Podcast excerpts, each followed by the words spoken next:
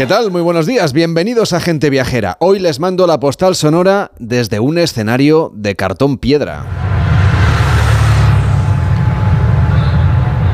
Estamos en una región autónoma de la costa sur de China continental. Este rincón del mapa fue portugués hasta finales del siglo pasado y esa influencia europea se observa en el estilo de vida y en las licencias que pueden permitirse los ciudadanos de este sitio, tutelados como región administrativa especial, sobre todo si los comparamos con el resto de chinos, claro. Quizá ya han adivinado que estamos callejeando por Macao, un lugar de lo más peculiar es un lugar de excesos, de edificios enormes, casinos y parques de atracciones, muchos tematizados como si de una ciudad europea se tratase. En el mercado del pescador de Macao, por ejemplo, podemos dormir en un hotel de falso estilo victoriano del siglo XVIII o pasear por una recreación de muelles portuarios de Miami, Ciudad del Cabo o Nueva Orleans. Todos son, por supuesto, reproducciones, imitaciones arquitectónicas que amañan con ser lo que no son, casi tan falsas como las expectativas de ganar dinero en cualquiera de sus casinos. A esta lista de edificios maqueta se ha sumado del Londoner Macao, un nuevo espacio que se describe a sí mismo como una carta de amor a todo lo británico. Su padrino de inauguración, que ha sido hace unos días, fue David Beckham, que también ha diseñado, dicen, 14 suites de alta gama, donde podremos alojarnos tras visitar la réplica del Big Ben o de habernos tomado un té en un lujoso y falso salón de un aparente club británico con paredes forradas de madera. Si toda esta impostura le parece poco, hágase una foto en la recreación del número 10 de Downing Street. Y no se pierda la ceremonia del cambio de guardia que se realiza una vez al día y que recrea la que habrá visto usted frente al Palacio de Buckingham es casi tan apócrifo como el holograma del propio Beckham que nos acompaña en un tour virtual por Londres subidos a un taxi color negro, también, también falso, por supuesto, of course. Desde las calles de este duplicado artificial británico llamado The Londoner Macau, en el Cotoy Strip, en los dominios de la empresa Vegas Sands frente al estuario del río Las Perlas, les mando hoy la postal sonora de gente viajera.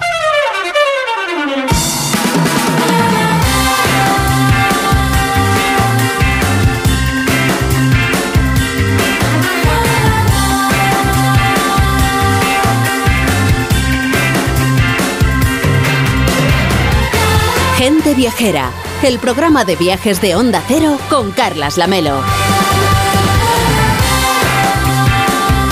A las 12 y 10, las 11 y 10 en Canarias. Víctor Ranz, ¿cómo estás? Muy buenos días. Muy buenos días. ¿Qué tal todo?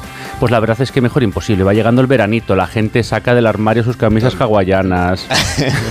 Por la gente te refieres al que presenta este programa. Digo. Pero bueno, es hawaiana esta camisa. Bueno, tiene es de flores. un aire. Es de flores. Es muy de, Barcelona. Es de verano. Es muy de Barcelona esa camisa. No sé, de Barcelona tampoco, ¿no? Sería con las Ramblas o las la familia.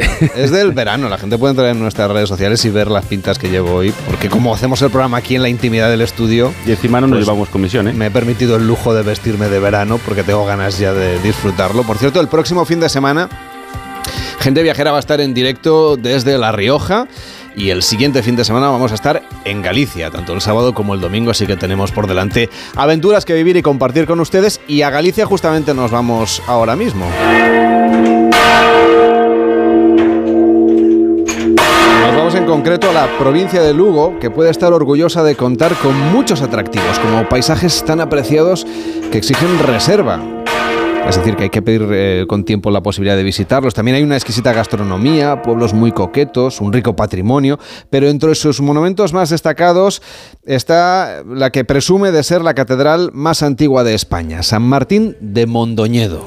Así es, la Melo, un bien declarado de interés cultural en el 1930, pero un templo que está, vamos, que tiene una, larga historia, ¿no? Situado en el municipio de Foz, en las Rías Altas, es toda una joya. Y lo más llamativo que decíamos era eso, su historia. Y es que en el siglo IX fue sede episcopal doble, obispado dumiense por un lado, trasladado desde Dumio, en Braga, en Portugal, para huir de los vikingos, y por el otro, pues también obispado britonense, trasladado desde Bretonia, en Lugo, para huir de los musulmanes. Y lo mismo que atrajo hasta este sitio sus obispados, unido a un supuesto interés político, fue lo que hizo que se trasladaran llegado el momento. Una historia, desde luego, con muchas intrigas medievales. Pues al obispado de Dumio le sucedieron hasta 14 obispos, como el de San Rosendo o el de San Gonzalo, principal impulsor de la Iglesia, que hoy se puede ver y descubrir de la mano de Silvia Blanc, que es historiadora e intérprete del patrimonio de la Basílica de San Martín de Mondoñedo. ¿Cómo está? Buenos días, buenos días. Hola, buenos días, buenos días. San Gonzalo no solo impulsó el ensalzamiento de este templo defensor del obispado, sino que la tradición le atribuyó además una serie de acciones milagrosas, de milagros. ¿Nos los cuenta? San Gonzalo protegió este lugar de las incursiones normandas. Dicen que arrodillándose un día los barcos normandos que venían a atacarnos, por lo tanto es muy importante para el mantenimiento de la diócesis en este lugar. Quizás por eso no ha sido canonizado y por eso se traslada la sede episcopal a lo que es el actual Mondoñedo, ¿no? El nombre pasa de nuestra sede a, a Vallibría y ellos adoptan el nombre de la sede episcopal. Por lo tanto, eh, quizás por eso no la, no la conservamos en este lugar. ¿no? Silvia, este templo cuyo origen decíamos que se remonta al siglo VI, eh, cuando un grupo de cristianos llegó huyendo de los anglosajones desde la provincia romana de Britania para instalarse en la Marina Lucense, eh, decimos que esta es, una, es la catedral más antigua de España, pero es basílica. ¿Esto a qué es debido? Es basílica menor por la importancia histórico-artística y religiosa que tiene el templo, pero fue catedral. Y como catedral, eh, aunque tiene modificaciones, aunque tiene restauraciones, eh, hemos intentado siempre modificarla o arreglarla siempre que mantenga el estilo arquitectónico primitivo, quiere decir, se mantiene en el estilo arquitectónico románico. Y de ahí ese título de catedral conservada más antigua de España. ¿no? Siglos de historia que además no solamente se recogen en sus muros, sino también en el patrimonio, en los tesoros artísticos que han enriquecido esa basílica de San Martín de Mondoñedo. Cuéntenos qué es lo que encontramos de Martín de Mondoñedo, qué, qué encontramos ahí dentro. Pues en San Martín tenemos unos capiteles totalmente, eh, vamos, mm, increíbles. La verdad es que los conservamos eh, muy bien. Tenemos un retablo pétreo que es muy importante y, por supuesto, los frescos del románico más antiguos de Galicia que se conservan en la bóveda de cañón del crucero sur y el muro sur y que además tenemos la suerte de que son compostelanos. Eh, los talleres de Compostela se trasladan aquí para realizar estas obras y actualmente no hay una pintura en Compostela tan antigua como las de aquí. La Basílica Silvia se encuentra relativamente cerca del mar, pero en una colina dentro de un valle. ¿Cómo es este entorno para escribírselo a los, a los viajeros y por qué eligieron justamente este sitio? Nosotros creemos que los bretones llegaban en sus barcas de cuero eh, a la costa y a cinco kilómetros, un poquito protegidos, como decía, en ese valle, en una pequeña colina, crean su monasterio. Allí se ubican. Creemos también que ese, ese afán por proteger la zona es la que les hace ponerse un poquito hacia el interior y llegar a este lugar que desde la costa no se ve, pero que eh, está muy cerquita. Es un lugar idílico, la verdad es que eligieron bien. Desde luego. Eh, si algún viajero no ha ido nunca y no la conoce, un buen punto de partida sería ese centro de interpretación. Ahí pueden consultar los paneles, los vídeos informativos y les dan una visión un poquito más cercana de los capiteles, de la historia, de lo que estamos contando ahora. ¿Qué es lo que podríamos eh, explicarles de este centro de interpretación a los oyentes? ¿Qué es lo que van a encontrar ahí dentro? En el centro de interpretación intentamos ser de una manera muy cercana, eh, acercarles la cronología y el desarrollo arquitectónico y artístico del templo. Con unos paneles eh, damos una pequeña explicación y los vídeos remarcamos los lugares a, vigilar o, a, a, que les llame la atención estos elementos principales. Pues como decía usted, capiteles, canecillos, las pinturas. Acercamos la visión un poquito de capiteles que están muy altos y que en la iglesia, por mucho que queramos, no podemos ver a lo mejor también como en los vídeos que están a la altura del ojo. Silvia, ¿y ha evolucionado mucho este lugar desde su construcción? Porque claro, estamos hablando que el siglo VI empezó, pero claro, a lo largo del tiempo se ha ido modificando, ¿no? Claro, eh, hay que pensar que nosotros fuimos, llegamos a ser sede episcopal, por lo tanto aquí había un palacio episcopal, una colegiata, un monasterio. Esos elementos se han perdido y lo, único que nos queda ahora mismo es la basílica del siglo del siglo XI. Pero si tenemos, por ejemplo, el edificio del siglo XIX que está anexionado a la basílica, que ahora mismo tiene el centro de interpretación y además el entorno que también ha evolucionado porque evidentemente en aquella época eh, era completamente distinto a lo que es ahora. Ahora tenemos unos jardines y unos lugares a visitar en el exterior. Silvia Blach, historiadora e intérprete del patrimonio de la Basílica de San Martín de Mondoñedo, gracias por acercarnos a este rincón de nuestro país. Hasta la próxima. Gracias, hasta la próxima. Viajamos ahora con Enrique Domínguez Uceta en busca de paisajes de verano. Y estamos pensando en los fiordos de Noruega, que son maravillosos y que están especialmente bonitos durante todo el verano, donde además pues hay el sol de medianoche en, en una parte importante del país y por lo tanto los vamos a poder bien tanto de día como de noche. Pero son paisajes que también podemos saborear incluso sin salir de casa. Y eso es una cosa bastante curiosa. Hola Enrique, ¿cómo estás? Buenos días. Muy buenos días, Carles. ¿Cómo podemos Pues sí, hacer es una- esto? ¿Cómo podemos saborear Noruega sin irnos allí? Bueno, hay, hay, hay, un, hay un método que es naturalmente el del sabor, a través de la cocina y de los productos y de los productos gastronómicos. La verdad es que Noruega, lo estabas diciendo tú, ya está maravillosa ahora mismo. Ya solamente faltan un par de semanas para que llegue el día más largo del año y eso quiere decir que ya hay noches blancas en todo el país y, y en muchas partes al norte del círculo polar ártico pues se preparan para el sol de medianoche, para los días en que el sol no se pondrá en el horizonte durante todo el día y efectivamente tendremos tendremos luz natural a todas las horas del día y de la noche.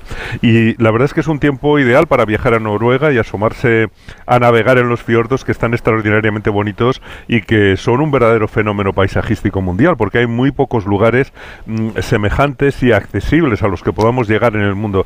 Pero pero bueno, el tema el tema que tú estabas mencionando es esa posibilidad de saborear esos paisajes sin salir de casa, algo que los noruegos nos proponían then esta semana con un juego de palabras. Eh, ellos nos invitan a disfrutar de una marbacoa, que une la palabra mar con el método de cocinar, con la barbacoa.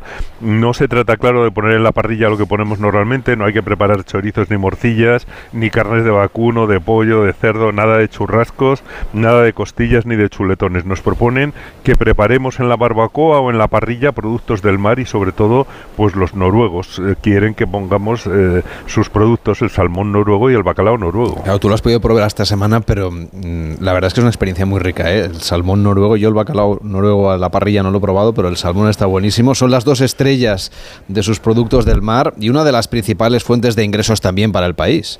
Bueno, claro, Noruega siempre ha sido un país de pescadores. El mar era su riqueza antes de que encontraran petróleo y ellos mismos están luchando para que a los ciudadanos no se les olvide que sus abuelos eran casi únicamente pescadores. Eh, la, la situación del país en el extremo norte de Europa, la configuración montañosa también hace que la orografía de Noruega sea una costa de montañas que se hunden en el mar y por eso tienen esos maravillosos fiordos, pero tienen también la fortuna de que mm, la cálida corriente del Golfo, que viene desde el Golfo de México y desde el Caribe, pues llega hasta sus costas y, las haga un poquito más templadas, impidiendo que el mar se hiele en invierno y eso les permite salir a pescar incluso en los días más fríos, cuando las temperaturas terrestres están pues muy por debajo de los cero grados, el mar no se hiela. Y, y ellos pues salían a pescar y siguen saliendo porque la gran pesca del bacalao se produce en pleno invierno, entre enero y abril cuando se concentran allí los bacalaos árticos que vienen del, del mar de Barents, bueno pues acuden a esas costas mm, relativamente templadas de Noruega y, y lo hacen además en uno de los paisajes más bellos que yo conozco, que es el de las Islas Lofoten. Mm, que también es un sitio realmente maravilloso. Eh, eh, en esa época es en la que podemos comprar el, a ver si lo digo bien, que mi noruego no es muy bueno, Skrei, el bacalao fresco que tanto gusta a los cocineros, a los chefs.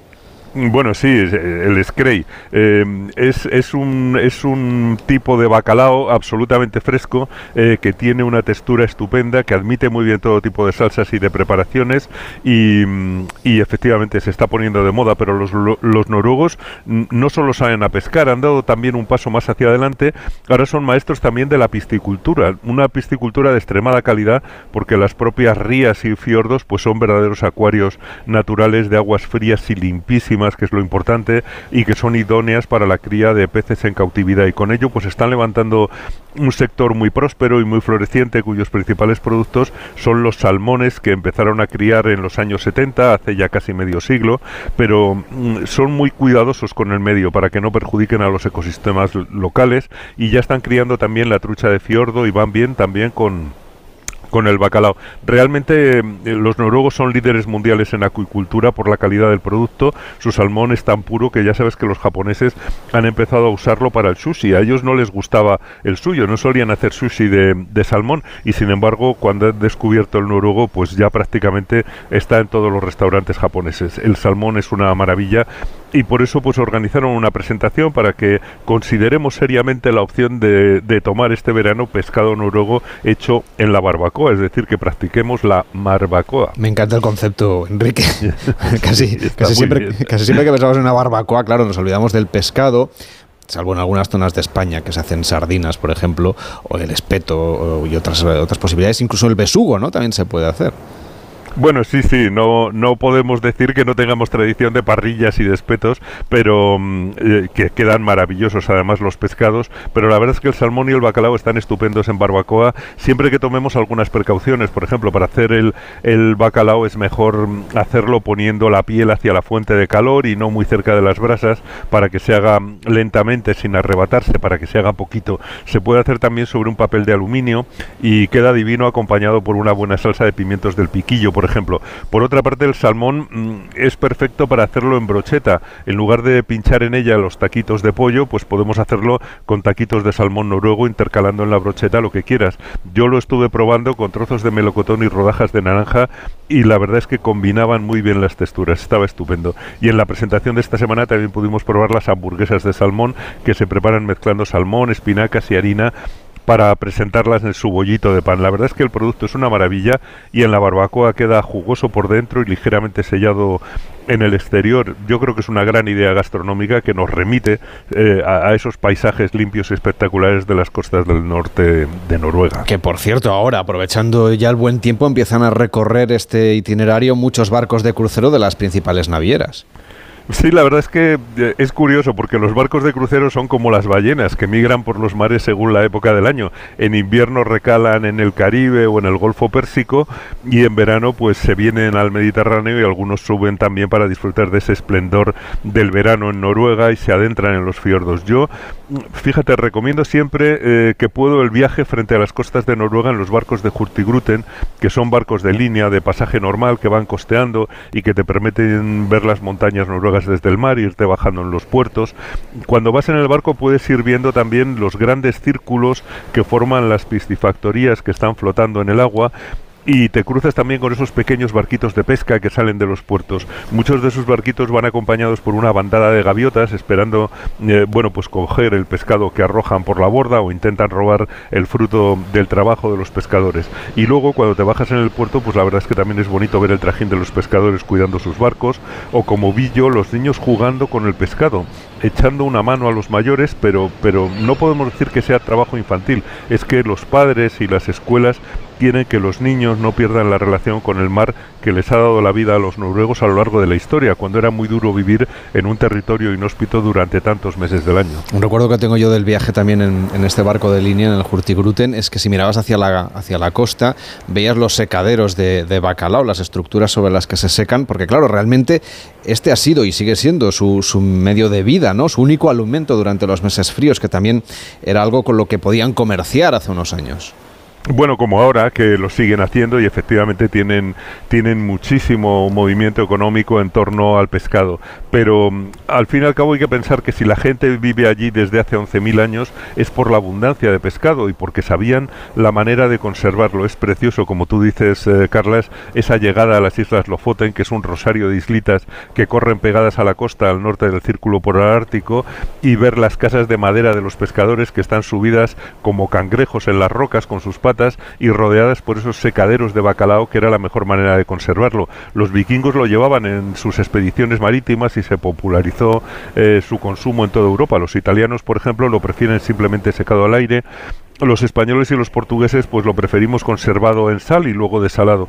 Por eso el puerto de Bergen pues mm, era una ciudad hanseática importantísima llena de comerciantes europeos que llegaban para comprar pescado. Los noruegos obtenían a cambio pues cereales y otros bienes escasos en su país que tienen naturalmente un ciclo agrícola pues muy corto. Esa es otra visita que yo creo que no hay que dejar de hacer cuando se viaja a Noruega, la del mercado de pescado de Bergen al aire libre porque no es solamente bonito e interesante, es que es como visitar la razón de ser del país durante siglos. Pero mm, bueno, si no podemos ir este verano, siempre podemos degustar un salmón y un bacalao excelentes al estilo marbacoa, que yo creo que es el preferido de muchos noruegos también que viven en España, sobre todo en la costa de Alicante, en Villajoyosa y en los pueblos vecinos que son sus favoritos y cuando hace sol pues les gusta sacar la barbacoa al jardín y preparar la comida al aire libre, lo mismo que podemos hacer nosotros en el jardín, en la terraza o en la cocina con una buena plancha, una parrilla eléctrica. Yo desde luego lo voy a probar mañana viendo la final del Roland Garros entre Djokovic y el noruego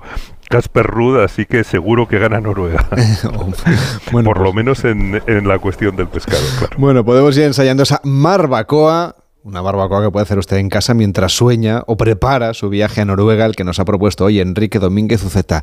Gracias, Enrique, y hasta mañana. Cuídate. Hasta mañana, Carles. En Onda Cero, gente viajera. Carlas Lamelo. Nueva victoria de Carlos Alcaraz que ha culminado dibujando un misterioso mensaje. ¿Qué nos quiere decir Carlos? Carlos se aproxima. Bueno, estamos expectantes. ¿Qué significa tu mensaje? Región de Murcia, ya lo entenderás. Dos mares, mucho sol y la mejor gastronomía. Costa Cálida, región de Murcia. Ven y lo entenderás. ¿Conoces Graz, la capital de las delicias, en Austria? Sumérgete en su historia, arte y sabores únicos en el nuevo podcast de Turismo de Austria. Descubre los secretos de esta encantadora ciudad y déjate llevar por la pasión gastronómica de sus habitantes. No te pierdas el nuevo podcast de Graz en austria.info. La salud es indispensable en nuestras vidas. Una buena salud bucal se refleja en la salud general. Por eso el primer paso es la prevención con Vitis. Protege y cuida la salud de tus encías con la gama específicamente diseñada y formulada de cepillo, pasta y colutorio de Vitis Encías. De venta en farmacias y para farmacias. Vitis, más que una boca, es salud. ¿Quieres vivir una experiencia única en Toledo? Descubre el Museo Ilusiona y déjate atrapar por la magia de las ilusiones ópticas y trampantojos, basados en la historia, cultura y leyendas toledanas.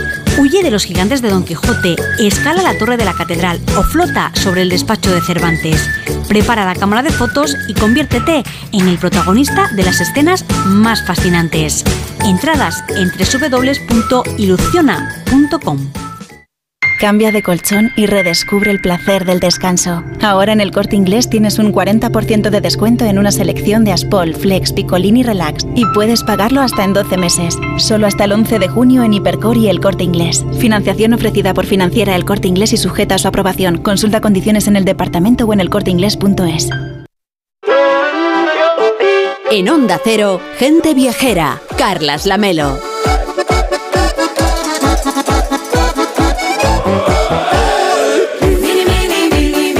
Ahora a la ciudad de Graz, en Austria, conocida como la capital de las delicias. Es quizá una agradable sorpresa para muchos viajeros españoles porque es menos conocida y porque mantiene el encanto de las ciudades patrimonio de la humanidad, un distintivo que le fue otorgado en 1999. Está situada a tan solo 200 kilómetros de Viena y es fácil acercarse a ella para alargar una estancia austríaca.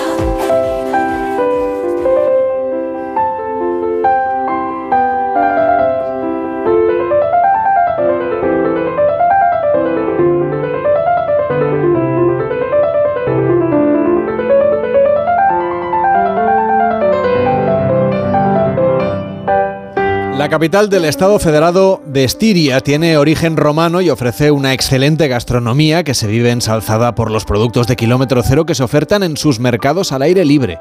Si buscamos, por ejemplo, un souvenir para traernos de nuestro viaje a Graz, os proponemos haceros con una botella de denso aceite de semillas de calabaza.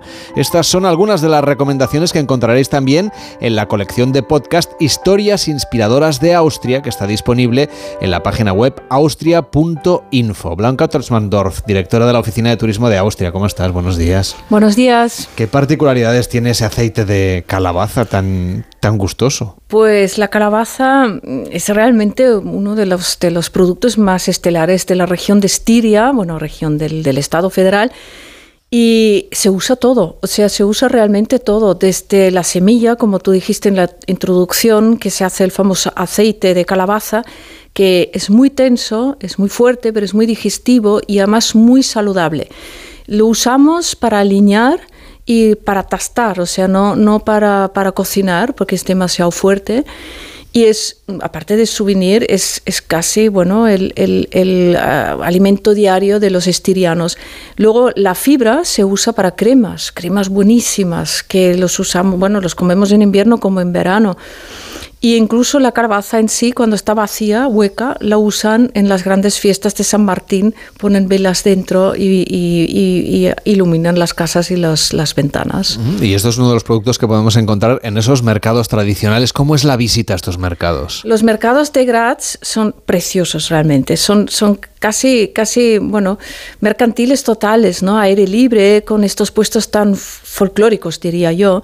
Encuentras sobre todo, o sea, el, producto estelar de, de, los mercados es el producto de la región, kilómetro cero, la proximidad es muy importante. Y van los ganaderos, van los agricultores, venden allí sus productos de época, esto también es muy importante, o sea, nosotros tenemos de cosecha nuestras épocas de fruta y verdura también y no hay intermediarios. O sea, te encuentras el propio ganadero allí vendiendo, vendiendo su salchicha o el propio, eh, digamos, agricultor con sus panes de semilla integral. Y luego lo que es muy, muy importante en la región de Styria es la manzana, que es muy jugosa.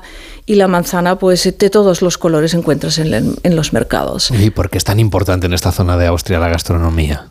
Porque seguramente el, origen ya viene de, los romanos, ¿no? Los romanos eran de, comer bien, ¿no? Como sabemos, los romanos incluso se, cultivaban el vino en esta zona también. ¿Por qué? Porque una legión tenía derecho de tomar 5 litros de vino al día. Por lo tanto, la gastronomía eh, viene marcada por los romanos. Y luego es una zona muy rica y muy beneficiada por el clima.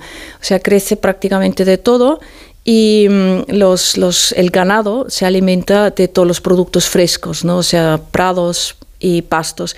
Por lo tanto, la gastronomía tiene una larga trayectoria y si visitas Graz encuentras eh, restaurantes preciosos, tipo boutique restaurantes con sus propios chefs que te preparan incluso en el instante un menú y la composición suele ser pues la elaboración siempre de productos regionales. Y tengo entendido que incluso hay tours gastronómicos que se pueden seguir, ¿no? Organizados. Sí, sí, hay tours gastronómicos, sea visitas guiadas, tours de restaurantes, degustaciones, tema de vitícola también, pero también con un bus descapotable, es muy simpático, que te sirven comida o hacen tipo, yo diría tapeteo, ¿no? Puedes tomar tapas de Graz en un bus descapotable. Mm, qué propuesta más curiosa. Hoy hay también eventos gastronómicos, como el Festival de la Trufa de Graz, que va a ser después del verano. ¿Cómo va a ser esta fiesta? Sí, o sea, es curioso, pero sí, los alrededores de Graz, los bosques, como el Lechwald, pues sí que se encuentran, se hallan trufas. Esto es una, no es ninguna novedad. Lo que pasa, tal vez no hemos hablado nunca de esto, porque se sabe que los franceses, incluso los, los españoles, son los líderes ¿no? de la trufa en Europa. Pues Graz tiene trufa propia y hacen una fiesta otoñal entre finales de octubre y principios de noviembre que los propios ciudadanos participan en la busca de la trufa y luego hacen grandes eh, acontecimientos, diría yo, gastronómicos que la trufa domina el menú. Para otoño también está previsto un intenso calendario de actividades culturales, sobre todo está centrado en el teatro, en la música, pero como estamos ya a las puertas del verano, cuéntanos qué podemos hacer en Graz este verano o ya en otoño para cuando la gente pueda ir de viaje a esta ciudad austríaca. Sí, bueno, toda Austria, ¿no? que, es, que es un festival de música, pero Graz ofrece siempre algo diferente. ¿no? Graz siempre ha sido un poco diferente que el resto de Austria debido a su clima y debido a que hay muchas plazas y escenarios a aire libre. Graz eh, tiene propia ópera. Me gusta mencionarlo porque la ópera de Graz es muy importante porque suele ser el trampolín artístico para muchos cantantes que empiezan en Graz y acaban incluso en Nueva York, aparte de Viena. Por lo tanto, la ópera de Graz tendrá funciones muy bonitas entre ópera y opereta hasta finales de junio, porque en Austria las instituciones de patrimonio suelen cerrar en verano, entonces todo va a plazas o a grandes eh, escenarios aire libre habrán festivales de música de cine. Esto siempre es impactante, ¿no? Hans Zimmer nos suena, o las melodías de Harry Potter, o las melodías del, del, Señor de los Anillos. Estos serán grandes conciertos. Luego habrá musical durante todo el verano, Dirty Dancing. En Austria somos muy de musicales, tal vez una de... Sonrisas y lágrimas. Sí, sí, sí. somos muy de musicales y Graz también, pues es un, es un, es un lugar donde hay mucho musical. Y luego hay, por ejemplo, noches temáticas. La más emblemática creo que es la noche italiana, 14 de julio. Por alguien estará en Graz en estas fechas, pues vivirá mucha, mucha uh, música italiana. Qué exótico. Bueno, al final estáis muy cerca. Ese contacto cultural también se tiene que notar. Como hemos dicho, Blanca, la ciudad cuenta con la Declaración Patrimonio de la Humanidad. ¿Cuáles son sus principales atractivos patrimoniales? Pues el, para mí personalmente el atractivo más bonito o más, más emblemático es el casco antiguo. El casco antiguo que es la Plaza Mayor con la Heangasse a pie del Schlossberg, el Burg, Burg es el Palacio Imperial, el Arsenal, hay que visitarlo que es alucinante la, la colección de armas antiguas, el Landhaus y todo lo que es el casco antiguo alrededor del río Mur, vale la pena pues eh, investigar un poco más históricamente ¿Por qué es tan importante y fue declarado? Porque además se ha conservado tal cual porque no fue bombardeado el casco antiguo de Graz durante la Segunda Guerra Mundial. Y ese es un punto importante porque casi toda Europa Central ha vivido unos grandes bombardeos y se tenía que reconstruir. Graz pues no ha sufrido bombardeos, entonces esto es un punto interesante para la visita cultural o histórica de Graz. Incluso podemos sumarnos, tengo entendido, a una visita nocturna por su casco antiguo. Imagino que debe ser una experiencia completamente diferente, ¿no? Una visita tradicional durante el día. Sí, esto se ofrece eh, los miércoles y los viernes. Se empieza con, es, es una visita guiada, desde luego, en varios idiomas según la gente que se apunta y es desde las ocho y media hasta las diez andando por el casco antiguo y sobre todo se puede contemplar con una, un cierto romanticismo las fachadas barrocas, las callejuelas, sobre todo los patios. Graz es una ciudad casi como en Andalucía de muchos patios interiores preciosos con estos arcos y esto iluminado por la noche o semi iluminado tiene su, tiene su gracia pero también su, su, su magia. Cuando llegamos a Graz y observamos el perfil de la ciudad, nos va a llamar muchísimo la atención el Kunsthaus, una construcción que es de color azul petróleo que se construyó en 2003 cuando Graz fue capital europea de la cultura y que es esa parte moderna ¿no? de la ciudad. ¿Qué obras de arte nos aguardan ahí dentro? Sí, pues es un museo um, realmente curioso. Has hecho una introducción buenísima, lo llamamos cariñosamente el, el Friendly Alien, uh -huh. o sea, es como un extraterrestre que aterrizó en Graz en el 2003. Y normalmente se ven allí exposiciones de arte contemporáneo, arte moderno, sea de o sea, colecciones de artistas internacionales como también nacionales. Está adherido a la, al Joanneum. Joanneum es la universidad de, de, de colecciones de arte de, de Graz. El Joanneum está en el mismo centro, muy cerca del Kunsthaus. Y el Kunsthaus, lo, gracioso es que está en el fondo um, arquitectónicamente adherido a la Casa de Hierro, que es una casa antigua, y esta sinergia ya llama la atención en sí mismo. O sea, cuando estás delante dices, caray, qué bien han solucionado esta sinergia arquitectónica que fueron, bueno, Peter Cook y, y, Colin Fournier, no sé si son conocidos en España, pero ellos se encargaron de crear este edificio e inaugurarlo en el 2003 con esto de ser capital cultural europea. O sea que además está de aniversario este edificio. Sí. Bueno, ¿cómo podemos llegar a Graz en nuestro próximo viaje a Austria? Desde Barcelona es muy fácil porque tomamos, bueno, hay muchos vuelos directos. Uh, Austrialense es el que recomiendo realmente vamos a Viena, eh, desde el terminal de trenes de Viena tomamos un tren, el Railjet de la ÖBB a Graz, son dos horas de viaje, además es un viaje muy bonito, pasamos por el Semmeringbahn, que es también patrimonio de la, de la UNESCO, o sea, es un, un ¿cómo se dice?, un trenoducto, ¿no?, importante, el más importante de Centro Europa. Y um, llegamos a Graz y lo fácil es Graz, la, la, estación de tren está muy cerca del centro histórico y con la Graz Card pues ya empiezas a, a, descubrir Graz desde, el mismo, desde la misma estación de tren, porque los transportes públicos están incluidos en la tarjeta, de, tarjeta turística de Graz. Y si venimos desde otra parte de España, ¿también hay buenas conexiones? Hay buenas conexiones. Ahora alucinaremos porque habrá nuevos vuelos desde Sevilla a partir de octubre a Viena.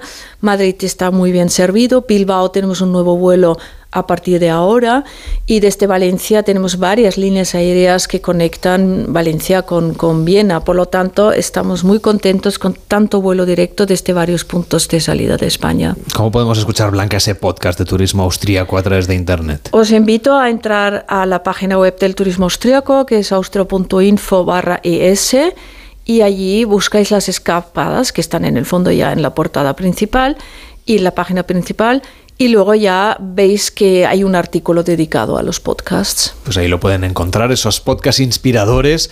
Lo estamos haciendo también aquí en Gente Viajera, contarles algunos de los mejores rincones de Austria. Y cuando vayan a Graz, háganse ustedes con esa Graz Car, que les va a dar varias ventajas.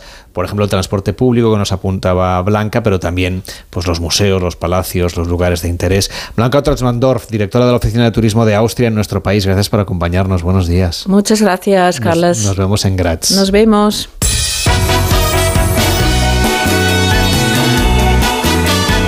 Graz bien podría ser uno de los destinos a la carta de los oyentes, los que nos piden en el 699-464666. Nos puede mandar una nota de voz y compartir con nosotros un viaje. Nos escribía ahora un oyente y nos mandaba una foto que, diciéndonos que estaba en Marruecos disfrutando de sus vacaciones. Mejor que nos lo cuente en un audio, ¿no, Víctor? Sí, sí, además nos manda una foto preciosa del pueblo donde estaba, que tenía unos cigüeñales, hablando, porque el otro día que estuvimos hablando del tema de, la, de las migraciones y de las aves, pues decía, pues mira, han llegado las cigüeñas hasta Marruecos. 699-464666 para contarnos sus vacaciones, sus recomendaciones viajeras y para pedirnos destinos a la carta. 699 464666, el WhatsApp de Gente Viajera. Gente Viajera, el programa de viajes de Onda Cero con Carlas Lamelo.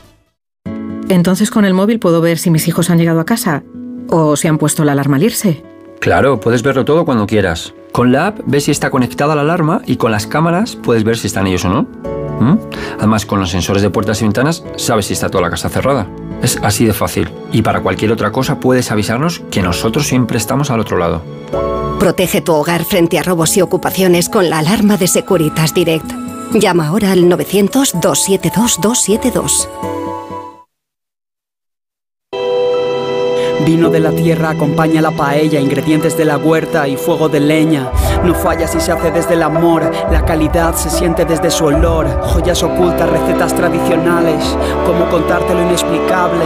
Quien lo ha vivido lo sabe. Comunidad Valenciana, Mediterráneo en vivo. Generalitat Valenciana. ¿Nervioso por la vuelta al trabajo? Tranquilo, toma Ansiomet. Ansiomet con triptófano, lúpulo y vitaminas del grupo B contribuye al funcionamiento normal del sistema nervioso. Ansiomet, consulta a tu farmacéutico o dietista. Comunidad Valenciana, Mediterráneo en vivo. Generalitat Valenciana. En 2030, dicen que imprimiremos órganos en 3D. Lo más surrealista de 2030 sería que el sinogarismo siguiera existiendo. Juntos podemos solucionarlo. Te necesitamos. Ahora. Hazte socio. Hazte socia. En hogarsi.org. En Onda Cero, gente viajera. Carlas Lamelo. Ferry Hopper, la app que te permite reservar ferries de forma fácil y al mejor precio, patrocina las mejores rutas desde el mar. Pues eso vamos a hacer. Nos disponemos ahora a viajar de otra manera, más pausada, y a compasarnos con el vaivén de la zorra, de las olas, en un ferry que ya zarpa del puerto. Vamos a disfrutar de los paisajes marinos, del salnitre del mar, del viento, del sol, que nos refrescan y nos calientan de manera desigual. También podemos viajar en un ferry siempre con bicicleta, con coche, con caravana, que irían en la bodega del barco. Y lo hacemos hoy por nuestras Islas Baleares. Es nuestro destino para hacer rutas desde el mar en Gente Viajera, uno de los destinos favoritos elegidos por los españoles durante todo el año, pero especialmente en verano. Y es que los motivos para disfrutar del Mediterráneo occidental siempre son obvios, Víctor. ¿Qué le voy a hacer si yo nací en el Mediterráneo? Y bien lo saben quienes han nacido a orillas, Carles. Aquí descubrimos calas de ensueño rodeadas de verdes pinares que acarician las, las, suaves aguas turquesas llenas de Posidonia. En sus hermosos rincones, además, pues nos sorprenden esas puestas de sol o amaneceres que aportan tanta serenidad y belleza a una naturaleza desbordante de vida, tanto en el interior de las islas como en sus fondos marinos. Y aquí descubrimos que la vida hay que degustarla hasta la última gota.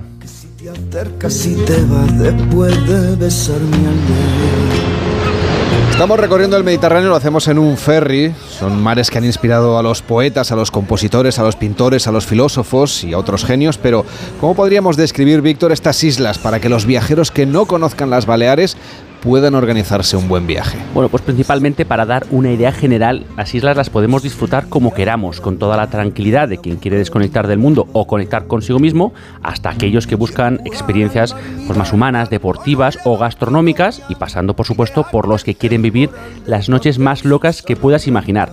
Las dos islas mayores son Mallorca e Ibiza. En la primera destacan la capital Palma, por supuesto, el Parque Nacional de Cabrera y la Sierra de Tramontana. Ibiza, por su parte, pues está declarada Patrimonio de la Humanidad por la UNESCO debido a su cultura y a su biodiversidad.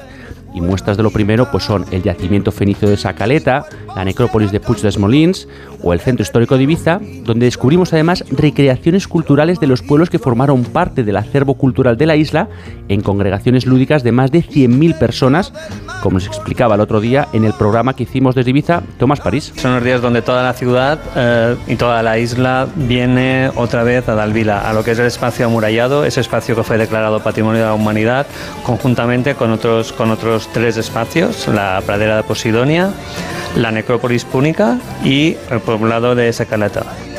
Y eso sin contar que la isla de Ibiza es conocida mundialmente por sus divertidas noches sin fin, en las que la música suena hasta el día siguiente.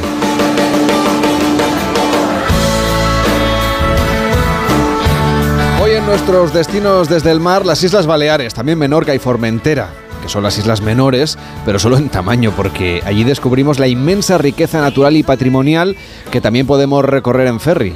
Por supuesto, además imagina pues eso, llegar al puerto, coger un coche, una moto o la misma que has llevado tú en el ferry y llegar pues a tu, a tu hotel, a tu habitación, a tu, a tu casa, descalzarte, sentir el confort y el frescor de las estancias protegidas del sol, el olor delicioso de los productos de cercanía que a lo mejor acabas de comprar antes de llegar al hotel en el mercado, esa luz que entra por la ventana, que te acompaña a la brisa marina y sientes, bueno, pues la paz de estar en un sitio con una energía diferente.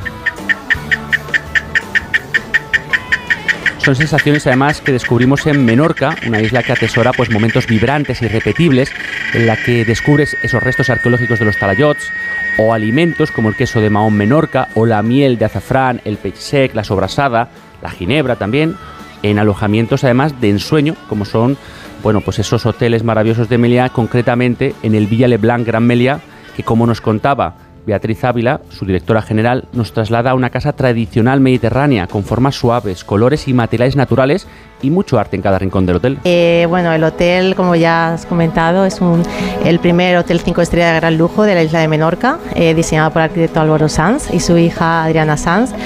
Pues eh, bueno, el arquitecto tiene cinco premisas de diseño. el blanco, que da nombre al hotel, los patios, los arcos, los materiales, piedra, madera y barro y los porches. ¿no? También tenemos unos jardines preciosos, como habéis podido ver, que tenemos bueno, vegetación mediterránea olivos, limoneros, granados, cipreses, bueno, fantástico.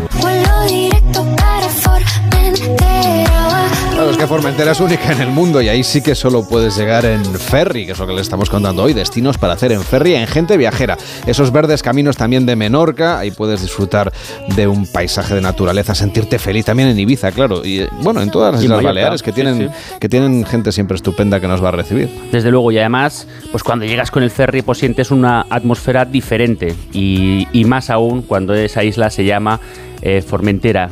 La conocen como el último paraíso del Mediterráneo y no es para poco, es un destino perfecto para desconectar, disfrutar de la gastronomía, de las playas, recorrer los caminos en bicicleta, esa que nos hemos traído en el ferry, o bucear, por ejemplo, en sus fondos marinos. Eso sí, hay que tener paciencia y entrar en armonía con lo que nos encontremos, con esa fauna, con esos fondos para que se acostumbre a nosotros y no realizar movimientos bruscos, intentar tocarlos o recoger nada del mar, ni conchitas, ni erizos, ni nada, porque al final esto es, esto es vamos, una reserva natural, ¿no? Y eso es lo que nos resumía José Arribas, que es propietario de Formentera, Divers, que lo importante es flotar y pasar desapercibidos para disfrutar de las islas. Ofrecemos una excursión que tiene mucho éxito, que es una, eh, una salida combinada eh, donde bueno, puedes navegar dentro del Parque Natural de Salinas y luego realizamos diferentes paradas. ¿no? Y como tú bien dices, pues podemos ir a, sitios que, que, son inaccesibles desde tierra, ¿no? por los acantilados y demás. ¿no? Entonces, en una de las paradas realizamos eh, la actividad de paddle surf, ¿vale? con, con agua turquesa, mar plato y, y, y, un paisaje muy bonito. Y luego hay otra parada que hacemos en Punta Rasa, en un lugar que hay unas cuevas que se pueden realizar eh, haciendo snorkeling. Pues viajar en ferry es una opción cada vez más elegida por los turistas, ya que ofrece numerosas ventajas para los viajeros que buscan disfrutar de un trayecto sin preocupaciones y llevarse sus propias cosas en el barco. Desde luego, y también es un medio maravilloso para aquellos que quieren viajar con sus mascotas, porque allí la travesía será más placentera para todos, incluido a los a nuestros amigos peludos. Es un transporte colectivo, por lo que siempre es más sostenible que otros, y bueno, pues para no volvernos locos a la hora de buscar entre las múltiples navieras que nos acercan a nuestras islas, la idea es, por ejemplo, entrar en Ferry Hopper, que es una plataforma global de comparación y ahí puedes pues, ver los ferries que más te interesan, reservarlos y disfrutar de, todas sus ventajas, ¿no? Como por ejemplo esos 400 destinos a los que nos, nos llevan. Pues ya lo sabes, entra en ferryhopper.com, haz tu reserva y descubre que viajar en ferry es la mar de cómodo. ¿Viajas en ferry? Descárgate la app Ferry Hopper. Compara y combina navieras para encontrar los mejores precios. En pocos pasos tendrás los billetes en tu móvil. Reserva ya tu ferry a las Baleares, Canarias, Marruecos, Grecia y muchos más destinos con la app de Ferry Hopper, tu compañera de viaje.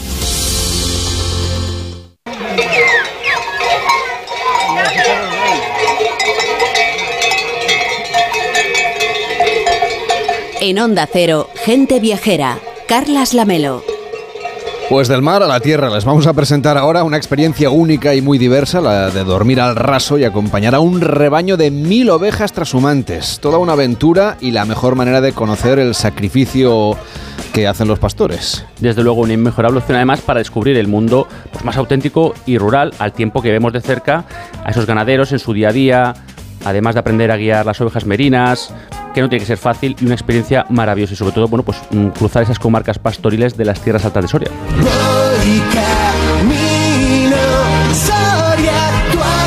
Pues la transhumancia es una forma de vida declarada Patrimonio Cultural Inmaterial que se conserva desde la época de los celtíberos, que alcanzó su mayor apogeo en la época de la Mesta y que sin embargo en la actualidad tiende a desaparecer por la falta de relevo profesional.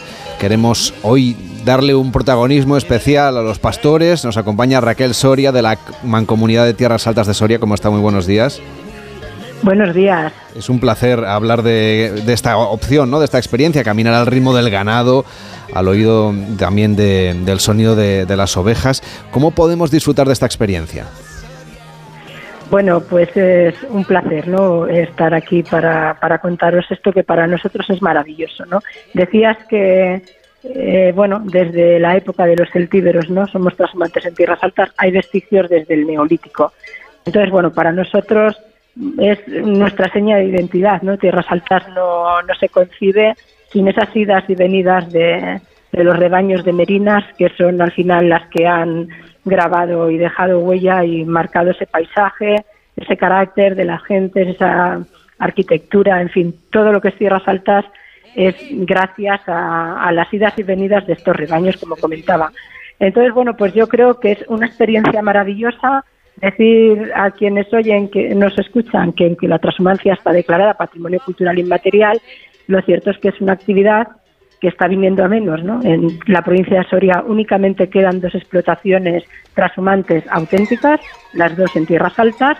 En España cada vez eh, son menos también las que van quedando, cuando debería ser al revés, ¿no? debería ser una, una actividad económica casi de, de, última moda, ¿no? O acorde, desde luego, con los tiempos eh, que nos toca vivir y con lo que tanto se está vendiendo, ¿no? De volver a un sistema eh, productivo, pues más sostenible en todos los aspectos. Y desde luego, si hay una actividad que es sostenible eh, con nuestra sociedad, con, con, el planeta y demás, pues es la transhumancia, ¿no? Que, que tantísimo bien aporta al medio, al medio ambiente y a nuestro entorno. Entonces, esto ofrece la, la oportunidad o la posibilidad a quienes quieran de bueno, convivir durante dos días en el último tramo de la Cañada Real Soriana Oriental, entre Soria Capital y la localidad de Los Campos, pues junto a estos eh, héroes, ¿no? que son los transhumantes, y junto a estos rebaños de auténticas merinas, ¿no? que también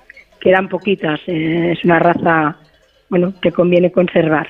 Que tiene una lana buenísima, por otra parte. Oiga, ¿los viajeros pues podemos sí, contribuir a mantener esa transhumancia? Hombre, pues eh, de hecho nosotros esta actividad lo hacemos eh, por eso, ¿no? Por poner en valor la transhumancia y con la excusa de, de hacer una actividad turística donde la gente eh, pueda convivir durante estos días y vivir de cerca lo que supone la transhumancia, eh, bueno, pues al final lo que estamos es reivindicando y acercando a la gente de la ciudad y a quienes quieran conocer esto, pues otra forma de, de vivir, ¿no? Entonces, bueno, creo que es un trabajo en el que la mancomunidad eh, llevamos ya 13 años apostando con el Somos Transhumantes, que es la actividad turística, pero que al final el, objetivo es posicionar la transhumancia pues como se merece. ¿no? Detrás de, la actividad hay un animal, la oveja merina, de enorme calidad, no solo por su lana, ya como comentabas antes, sino por su carne. ¿no?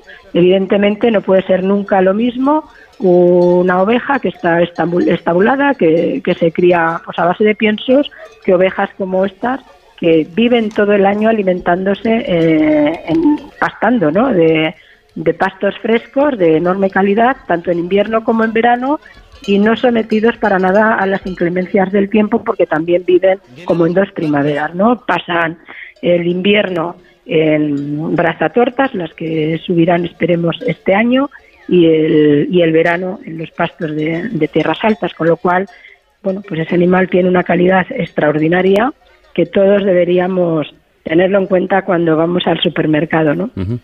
Raquel, aquellas personas que en su día a día no conocen el mundo rural y se acercan a conocer estas realidades, ¿cree que se vuelven más conscientes de ese mundo y son más tolerantes a la hora de conocer ese tipo de realidades?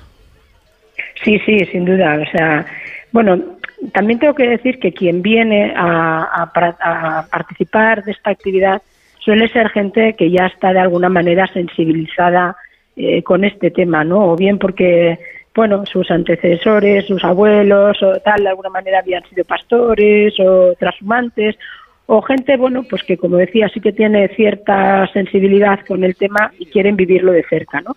Pero desde luego es verdad que quien viene se va maravillado, encantado, se crea durante estos días, bueno, pues un ambiente de convivencia, eh, muy cercano, ¿no? Porque al final estamos codo a codo pues durante las 24 horas y bueno, pues eso es bueno para todos. Eh, ellos aprenden de nosotros e indudablemente nosotros también aprendemos mucho de ellos. Y luego podemos saborear también la gastronomía pastoril. Cuéntenos qué platos nos van a preparar o vamos a poder preparar. Bueno, pues eh, procuramos que sea lo, más similar a, a, la gastronomía que hacían los pastores en el camino, ¿no? Garbanzos, eh, las migas pastoriles, la caldereta del cordero, aunque la caldereta del cordero era más para momentos de, fiesta, ¿no? De, grandes ocasiones. Eh, el día a día era una gastronomía mucho más, más austera, pues eso, eh, mejor un trozo de torrezno, muy desmoda ahora el torrezno de Soria, antes, antes era como algo de más pobre sin embargo hoy está en bueno en el lo más alto de, lo más alto de, lo más de la, gastronomía soriana. Y bueno con, un torrezno y un trozo de pan pasaban prácticamente todo el día. Y al final a la noche pues un plato de garbanzos las migas muchas veces para desayunar. Y bueno esto es lo que y lo que intentamos ofrecer a quienes nos acompañan, aunque bueno, procuramos que también sean menús equilibrados y suficientes como para pasar la jornada de, los dos días. Raquel Soria, de la Mancomunidad de Tierras Altas de Soria, gracias por acompañarnos, que vaya bien, buenos días. A vosotros, un abrazo. Llegan las noticias a Onda Cero y seguimos viajando en Gente Viajera.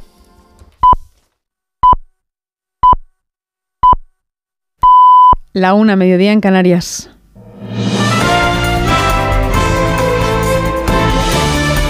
Noticias en Onda Cero. Buenas tardes. Siguen hasta ahora los debates a puerta cerrada en el Comité Federal del Partido Socialista después de escuchar las palabras del presidente del Gobierno y secretario general del partido, Pedro Sánchez, que ha calificado de muy positivo el acuerdo entre Sumar y Podemos, aunque la responsabilidad del proyecto socialista, dice, es intransferible. Ha eludido además el presidente las críticas de los líderes regionales, pide que le acepten las listas que desplazan a los elegidos por las federaciones de Aragón, Castilla-La Mancha o León para colocar en sus listas a ministros y perdedores del 28M. Volvemos a esa sede Ferraz con Ignacio Jarillo. Buenas tardes. Saludos y hasta ahora está cociéndose ese debate político interno aquí en el Comité Federal, el debate de las voces que están y que no están, porque algunos líderes del partido ya han manifestado a las puertas, como el líder de Castilla León, Tudanca, o vía redes sociales, como el aragonés, su crítica por unas listas que desplazan en muchos casos a los suyos en beneficio, dicen, de los elegidos por la dirección del partido. Pero Sánchez no entraba demasiado en ese debate, pedía, sin embargo, unidad para aceptar esas listas y de paso se mostraba satisfecho con el acuerdo de ayer de Sumar y Podemos. El acuerdo anunciado ayer por distintas fuerzas políticas a nuestra izquierda es una noticia más que positiva, porque la unidad es eh, la primera muestra de responsabilidad porque evita dispersar inútilmente energías. Y la responsabilidad es la condición para dejar atrás un ruido estéril y para concentrarse en lo que de veras importa a la ciudadanía. El líder del PSOE, eso sí, recuerda que la responsabilidad de llevar a cabo la mejor España, que es el eslogan de este Comité Federal, es del PSOE de manera intransferible. De ese comité federal ha hablado desde Cádiz el coordinador general del Partido Popular, Elías Bendodo, para criticar al PSOE porque, dice, hacen sus candidaturas con la navaja en la mano, ya están gestionando el post-sanchismo y el cambio de ciclo, dice Bendodo, es imparable. El PSOE está haciendo las candidaturas con la navaja en la mano. Así están funcionando. Han hecho listas, han cambiado las listas, las han vuelto a cambiar, están quitando a uno. Claro, están gestionando el post-sanchismo están gestionando el post-sanchismo. Hoy hay bajas allí, hay gente que no ha ido, cabreada. Es el cambio de ciclo, el anticipo de que el cambio ha llegado y lo que están intentando es colocarse en las listas, colocarse en la Fiscalía, colocarse en prensa en Moncloa para lo que viene.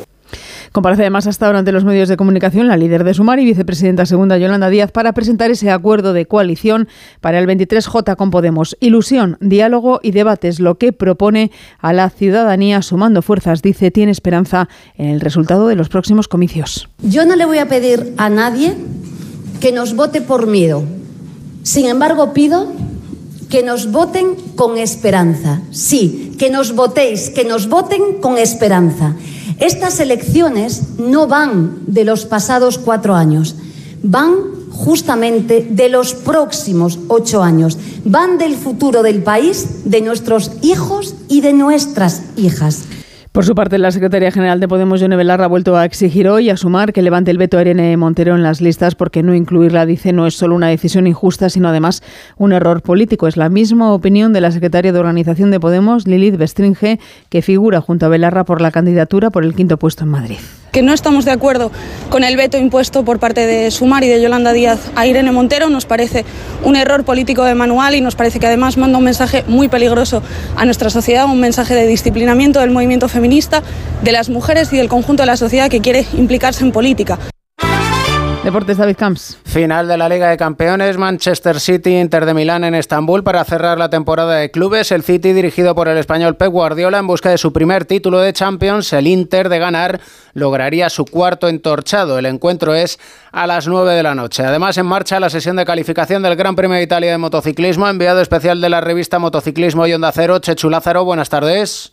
Pues ahora en marcha los entrenamientos cronometrados en las categorías pequeñas. Ahora mismo resta poco más de un minuto para que termine la Q1 de Moto 3. Al frente el piloto holandés Joel Kelso, segundo el madrileño David Salvador. Inmediatamente después arrancará la de Moto 2, donde el tiburón Pedro Acosta ha sido el dominador del fin de semana y donde ya tenemos parrilla completas en la categoría de MotoGP. La pole se la ha adjudicado el campeón Peco Bañaya por delante de los hermanos Márquez. Segundo saldrá Marc, tercero Alex y en la primera vez, recordemos, en el Mundial que compartirán esta privada privilegiada primera fila de la parrilla. Será en la carrera el sprint de este sábado que arrancará eso de las, 6, de las 3 de la tarde. El Celta hace oficial la destitución de su técnico Carlos Carvalhal a las seis y media con el cartel de no hay billetes. Se juega en Badalona el tercer partido de la semifinal de la Liga Endesa de Baloncesto. Juventud Real Madrid. La eliminatoria está empatada a uno. Es el mejor de cinco encuentros. La otra semifinal entre el Barcelona y el Unicaja también está igualada a uno. Mañana en Málaga se jugará el tercer partido. Terminamos la actualidad, la repasamos a partir de las 2 de la tarde, la una en Canarias, en una nueva edición de Noticias Fin de Semana con Juan Diego Guerrero y siempre puntual en nuestra página web ondacero.es. Continúan con Gente Vejera y Carlas Lamelo. Como el perro y el gato. ¿Necesitan las eh, mascotas, los perros, los gatos, higiene dental? ¿Creéis que es importante y que conviene hacerle una ecografía y descartar que sea cualquier otra patología? ¿Le puedo dar medicinas de persona a mi perra? Todas las respuestas los fines de semana con Carlos Rodríguez. Como el perro y el gato. Sábados a las 3, domingos a las 2 y media de la tarde y siempre que quieras en la app y en la web de Onda Cero. Patrocinado por Menforsan, los especialistas en cuidados, higiene y cosmética natural para las mascotas. Te mereces esta radio. Onda Cero, tu radio.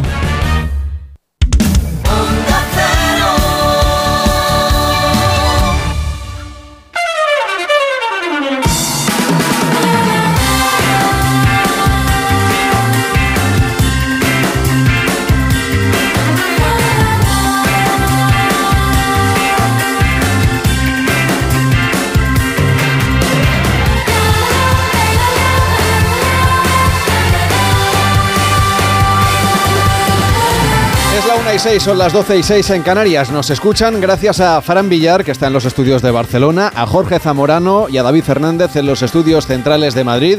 Esto es Gente Viajera y nos pueden seguir también a través de las redes sociales en arroba Gente Viajera OCR, en Facebook, en Twitter y en Instagram, donde además nos puede ver y también en onda 0.es barra gente viajera donde puede volver a recuperar, por ejemplo, reportajes como un viaje por la naturaleza de Canadá, viendo los osos, un recorrido por Tailandia para principiantes o un viaje en el tiempo a Egipto, el destino al que íbamos la semana pasada con Rebeca Marín.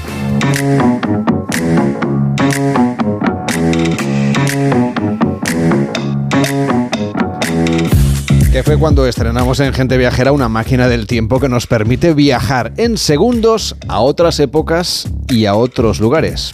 Bien, a mí no me lo permite, porque quien va a bordo de esta máquina es Rebeca Marín. Hola Rebeca, ¿cómo estás? Hola, ¿cómo estás, Carles? A ver, me encantaría llevarte, pero te digo que tampoco es muy grande, ¿eh? es pequeñita, así que qué pollo y de milagro, te lo digo. bueno, creo, creo que tras tu viaje la semana pasada te has leído las instrucciones de la máquina, eh, algo que hay que hacer cuando uno compra un electrodoméstico. Yo no lo hago nunca, pero me alegro que Yo tú lo tampoco, hayas eh, te lo hecho. digo. Y has descubierto cómo poder programarla para elegir tú el destino. Claro, a ver, ¿sabes lo que pasa? Que yo también soy un desastre con esto de las instrucciones. Entonces la pasada semana me dejé sorprender. ¿Y qué pasa cuando te sorprendes? Pues que no sabes qué echar en la maleta. Así que he dicho, esta semana no me pillan. Y he decidido yo el destino.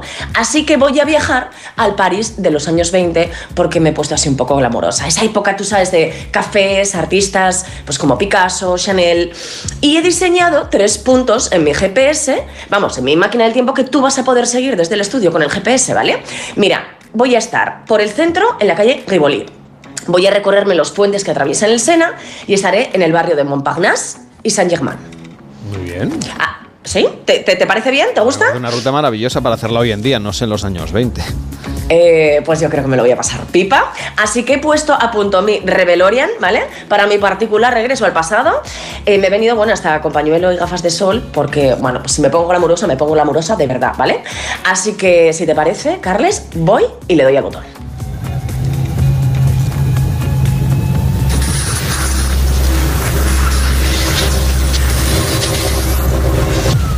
Pues ya estás llegando, ¿no, Rebeca? Estoy llegando, uy.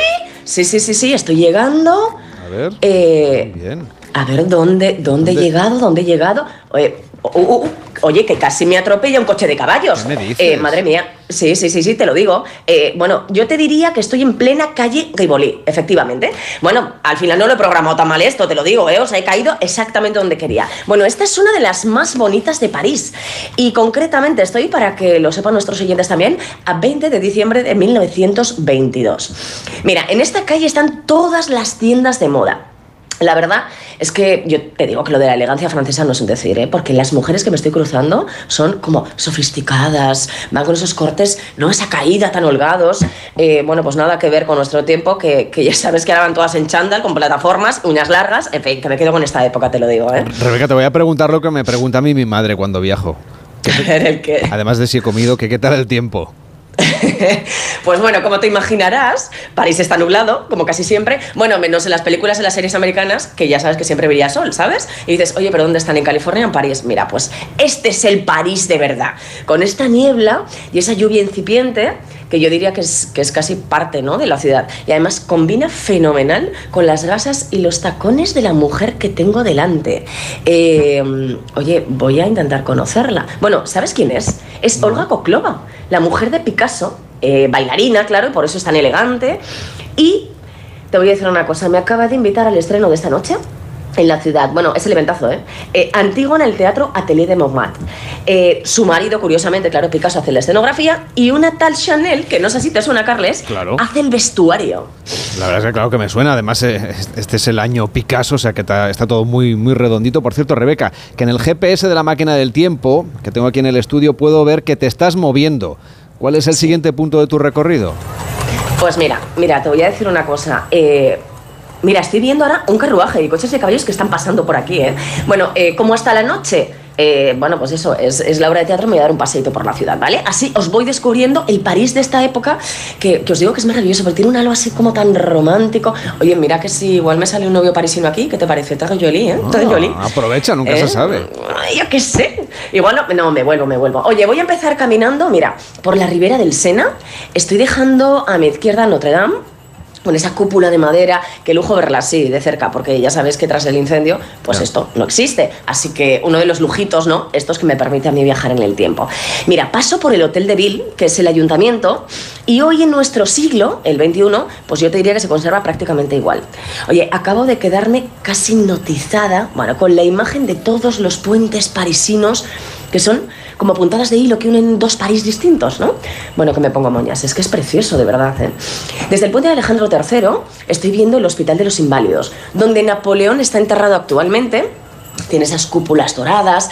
Y desde allí ya puedo ver la puntita de la Torre Eiffel. Mm. Oye, eh, me da una pena pensar que, pues eso, que estuvo a punto de no existir. ¿Sabes lo que pasa? Que en esta época su construcción pues, les pareció demasiado moderna. Bueno, yo diría que más bien horrenda, ¿no? ¿Y sabes qué la salvó? Bueno, pues la radio nada más y nada menos. O sea, el icono más importante de Francia y de Europa, diría yo, ¿sí?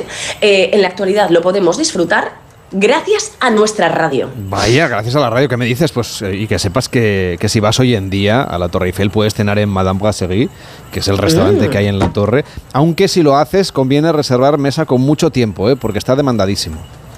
Eh, a ver, bueno, como supones, ahora mismo no está ese restaurante donde estoy yo ahora, pero te digo que conseguir una mesa en todo París es complicadísimo, en cualquier lado. ¿eh? Oye, os voy a contar la historia de la torre, porque se construyó en 1889 para la Exposición Universal de París, pero 20 años después bueno, debía pasar a manos del ayuntamiento, claro, justo cuando acababa la concesión del terreno a su creador, que era Gustave Eiffel. Bueno, pues al ayuntamiento, como os decía, pues no le molaba mucho. Y claro, su permanencia pendía de un hilo. Pero es que en la época en la que me encuentro ahora mismo, apareció la telegrafía inalámbrica. Y su creador, Gustave Eiffel, que era bastante listo, no te engaño, propuso que la torre hiciera esa función de emisora y receptora de radiodifusión. Es, es decir, que hubiese una excusa, ¿no?, para que se mantuviera. Bueno, pues desde aquí desde esta torre se captaron numerosos mensajes alemanes desde la guerra de 1914.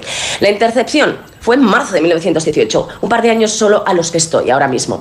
De un radiograma codificado permitió frustrar el ataque alemán invirtió el curso de la guerra hasta la victoria final. En fin, que como puedes ver el interés estratégico de la torre, pues, pues quedó plenamente comprobado y se salvó hasta nuestros días. Y hoy, pues claro, podemos disfrutar de esta maravilla que es el icono de la ciudad y que te digo, yo sigo embelesada mirando, es que de esto no te cansas, ¿eh? Oye, qué maravilla que lo que la salvase fuera la radio. En fin, oye, que, que, una vez más, pues me lío hablando y hablando y hablando y no sé si voy a llegar al teatro. Y bueno, pues eh, os voy a decir una cosa más. En esta época, no sé si lo sabíais, pero ya funcionaba el metro. Ah, que aunque parezca mentira, sí, sí, se construyó en 1900. O sea, es decir, que lleva 20 años funcionando, así que mira si es antiguo. Eh, pero mira, ¿sabes qué estoy pensando? Que acabo de ver pasar un coche y que, y que no voy a llegar en metro, así que me voy a coger un taxi. ¡Taxi! Mira, mira, me acaba de parar una mujer. Bueno, estoy flipando. Eh, es que me cuenta que es la primera mujer taxista en París, que obtuvo su licencia en 1907, alucina Carles. Pues sí que impresiona, sí. Oye, no sabía que eran tan avanzados eh, en París, Rebeca. veo en mi GPS que te diriges al teatro, al barrio de Montmartre, ¿no? Eh, sí, hombre, es que si no, no llego, te lo digo. Encima de que me han invitado, pues eso, a, vamos, el eventazo. Oye, eh, en esta época, por cierto, Montmartre es uno de los barrios de moda junto con Montparnasse. En nuestro siglo también te voy a decir que han cambiado un poco. Por ejemplo, Montmartre se ha convertido en uno de los más multiculturales y en Montparnasse hoy están las mejores creperías. Y os voy a decir por qué. Porque desde allí salía el único tren a Normandía y el crepe es originario de Normandía. Así que si pasáis por París, pues yo te diría que no puedes dejar de probar uno de estos crepes. Oye, eh, ¿sabes qué? Que me voy a meter al teatro. O sea, es que no llego, es que no llego y, me pilla el toro y encima quedó fatal con Picasso, con Chanel, en fin. Uy, me voy a callar ya, claro. Bueno, qué maravilla de espectáculo es este, ¿eh? La gente está embelesada, mirando. me extraña. Bueno, yo, claro. La música suena fantástico. Brutal, Antígona. Bueno, y si vieras lo que estoy viendo, la escenografía, el espectáculo. Bueno, yo creo que la gente no va a parar de aplaudir y te aseguro que yo tampoco. O sea, qué barbaridad. Eh, bueno, me ha impresionado, ¿eh? A la salida está reunida toda la intelectualidad parisina de la época. Y claro, y yo también, ¿vale? Eh, estoy viendo a John Cocteau, ¿vale? Eh, que ha escrito el texto, está Picasso, como te decía, está Chanel, están los hermanos Giacometti, que, que son un poco como los Javis de nuestra época, te lo digo. Y esto, y esto parece que se lía, vamos, como que se lía, que me voy a unir a ellos y nos vamos a ir al Café de la Flor.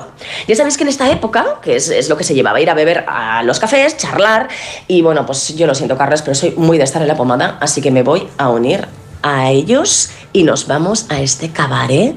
Bueno, bueno, bueno, bueno. La verdad es que de esto sí que tenía ganas, ¿eh? De esto sí que tenía ganas. Este café, por cierto, está en el barrio de San Germán, que en nuestro siglo se ha convertido en uno de los barrios eh, pues más burgueses. Hoy no os engaño, pues, pues todavía está despuntando un poco, ¿eh? Eh, Pero el ambiente dentro es muy, muy, muy, muy interesante. Chanel me dice que le encanta mi perfume. Y claro, yo pensando, oye, pues chica, el tuyo no tiene nada que envidiarle. Y claro, es que en esta época Chanel creó el famoso número 5. ¿Y, y por qué le puse ese nombre? Bueno, pues porque era el número 5 de los aromas que le dieron a escoger en el laboratorio. Así de simple. Yo pensando que se había comido la cabeza y nada de eso. Pero mira, creó el perfume más mítico de la historia, diría yo. Y, uff, estoy viendo ahí al final que bueno, que la está liando. Picasso, Picasso que está pedo y la acaba de liar. Acaba de tirar unos pasos a la camarera. A ver, es que le gusta más una tía que un tonto en lápiz, ¿eh? de verdad. Míralo, míralo. Y otro más. O sea, es que, en fin, en fin, qué vergüenza. Eh, se ha tomado más licores de peg. De los debitos, claro. ¿Y sabéis qué es el licor de peg? Pues licor de pera en castellano. Es una delicia que hoy también podéis probar si vais a París. Así que, Carles, yo te diría que la probases, pero eso sí, hay que tener cuidadito con las cantidades y con la resaca todavía más. Mm, Rebeca, ve con cuidado que mañana tienes sección con Jaime Cantizano, ¿eh? Veo que te acabarás liando. Tienes que volver a Madrid, tienes que volver a viajar en el tiempo. Ve con cuidado con los licores. Eh, a ver, yo tengo buenas resacas, eh, te lo digo, pero tienes Qué- razón. qué suerte. que- que- te lo- eso es verdad, es un superpoder, es un superpoder. Este y en la máquina del tiempo. Eh, pero también te digo que no todos los días pues está de copas con Picasso, con Chanel. Uy, mira, estoy viendo a Braque también. En fin, oye, que por Madrid la gente no saldría interesante. Así que eh, no te engaño, Carles, pero igual me lío un poco, ¿eh? Bueno, pues- me- pero te prometo que me vuelvo en breve en el Revelorian. A mí no me lo prometas, prométeselo a Jaime que te tiene mañana. Yo hasta la semana que viene te doy libertad. Oye, como han, como han escuchado los oyentes de, de Onda Cero, Rebeca tiene la suerte de conocer a Chanel en persona, se ha ido a vivir a, a- a- a- a París durante estos días. Claro, si ustedes van hoy en día, pues podrían visitar la colección de Chanel, ver las obras de Picasso en el Museo d'Orsay, tomarse una crepe como nos ha dicho Rebeca, en el barrio de Montparnasse, porque desde allí siguen saliendo esos trenes a Normandía. Eso sí, lo de ver Notre Dame, como entonces, pues nada, está lleno de, de andamios. Ya saben, más difícil es lo de la Torre Eiffel, que de momento sigue coronando la, la ciudad, pero son lugares que hoy podría ver en París, no como Rebeca, que tiene la suerte de haber viajado en el tiempo. Cuídate mucho y hasta la semana que viene. Eh, sí, sí, me voy a cuidar yo, porque si me tiene que cuidar Picasso, me, no, Sí, vamos, no, no está en condiciones de digo. cuidarte. No está en condiciones, no está en condiciones. Adiós, Carles.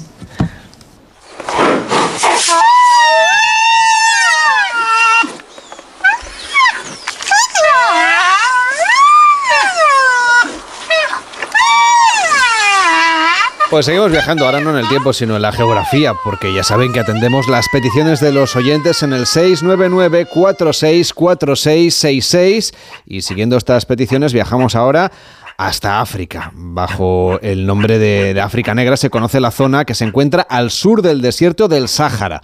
Países que no solo albergan una gran riqueza natural, también nos acercan a la diversidad cultural, como nos cuenta Alejandra Carril. ¿Cómo estás? Buenos días. Hola, buenos días. Bueno, además de viajar al corazón de África a través de su fauna, de los safaris, de los paisajes, ¿qué otras opciones tenemos para hacerlo? Es el cultural. Pues una alternativa al viaje de naturaleza es el cultural, el que acerca a los viajeros a las costumbres e historia de las diferentes tribus que habitan los países del África Negra, porque la cultura africana es rica y es muy diversa, desde su forma de vida, de relacionarse, los trajes coloridos, las músicas y danzas tradicionales son las que caracterizan a cada grupo tribal, los cuales son muy diferentes entre sí. Sus rituales y cultos son actos que fomentan esta diversidad de la que hablamos y aunque siempre protegiendo su entorno y su forma de vida, Tribus como los Masai o los Jimba están abiertas a recibir y compartir con los turistas que llegan a sus poblados su día a día para que la inmersión cultural en sus viajes con ellos sea más enriquecedora. Ya sabe que tenemos un WhatsApp que es el 699-464666 para recibir las peticiones de los oyentes. 699-464666. Buenos días. Llamaba para pediros consejo porque uno de mis sueños es viajar al, África Negra. Pero la verdad es que estoy muy perdido. Conozco gente que ha ido de safari y demás, pero mi intención no es safari, es simplemente conocer un país o el que sea más recomendable del África Negra sobre todo por, bueno, por su belleza, pero también por, su seguridad y que más posibilidades tenga. Muchas gracias por, vuestra orientación. Pues vamos a conocer esas tribus que habitan en el África Negra con Fernando Román, experto en África y director de Taranal Luxury Travel. ¿Cómo está? Muy buenos días. Hola, buenas tardes. ¿Qué tal están? Eh, ¿Cuáles son los países que recomendaría para empezar a conocer esta zona del África Negra y sobre todo hacerlo desde este punto de vista etnográfico?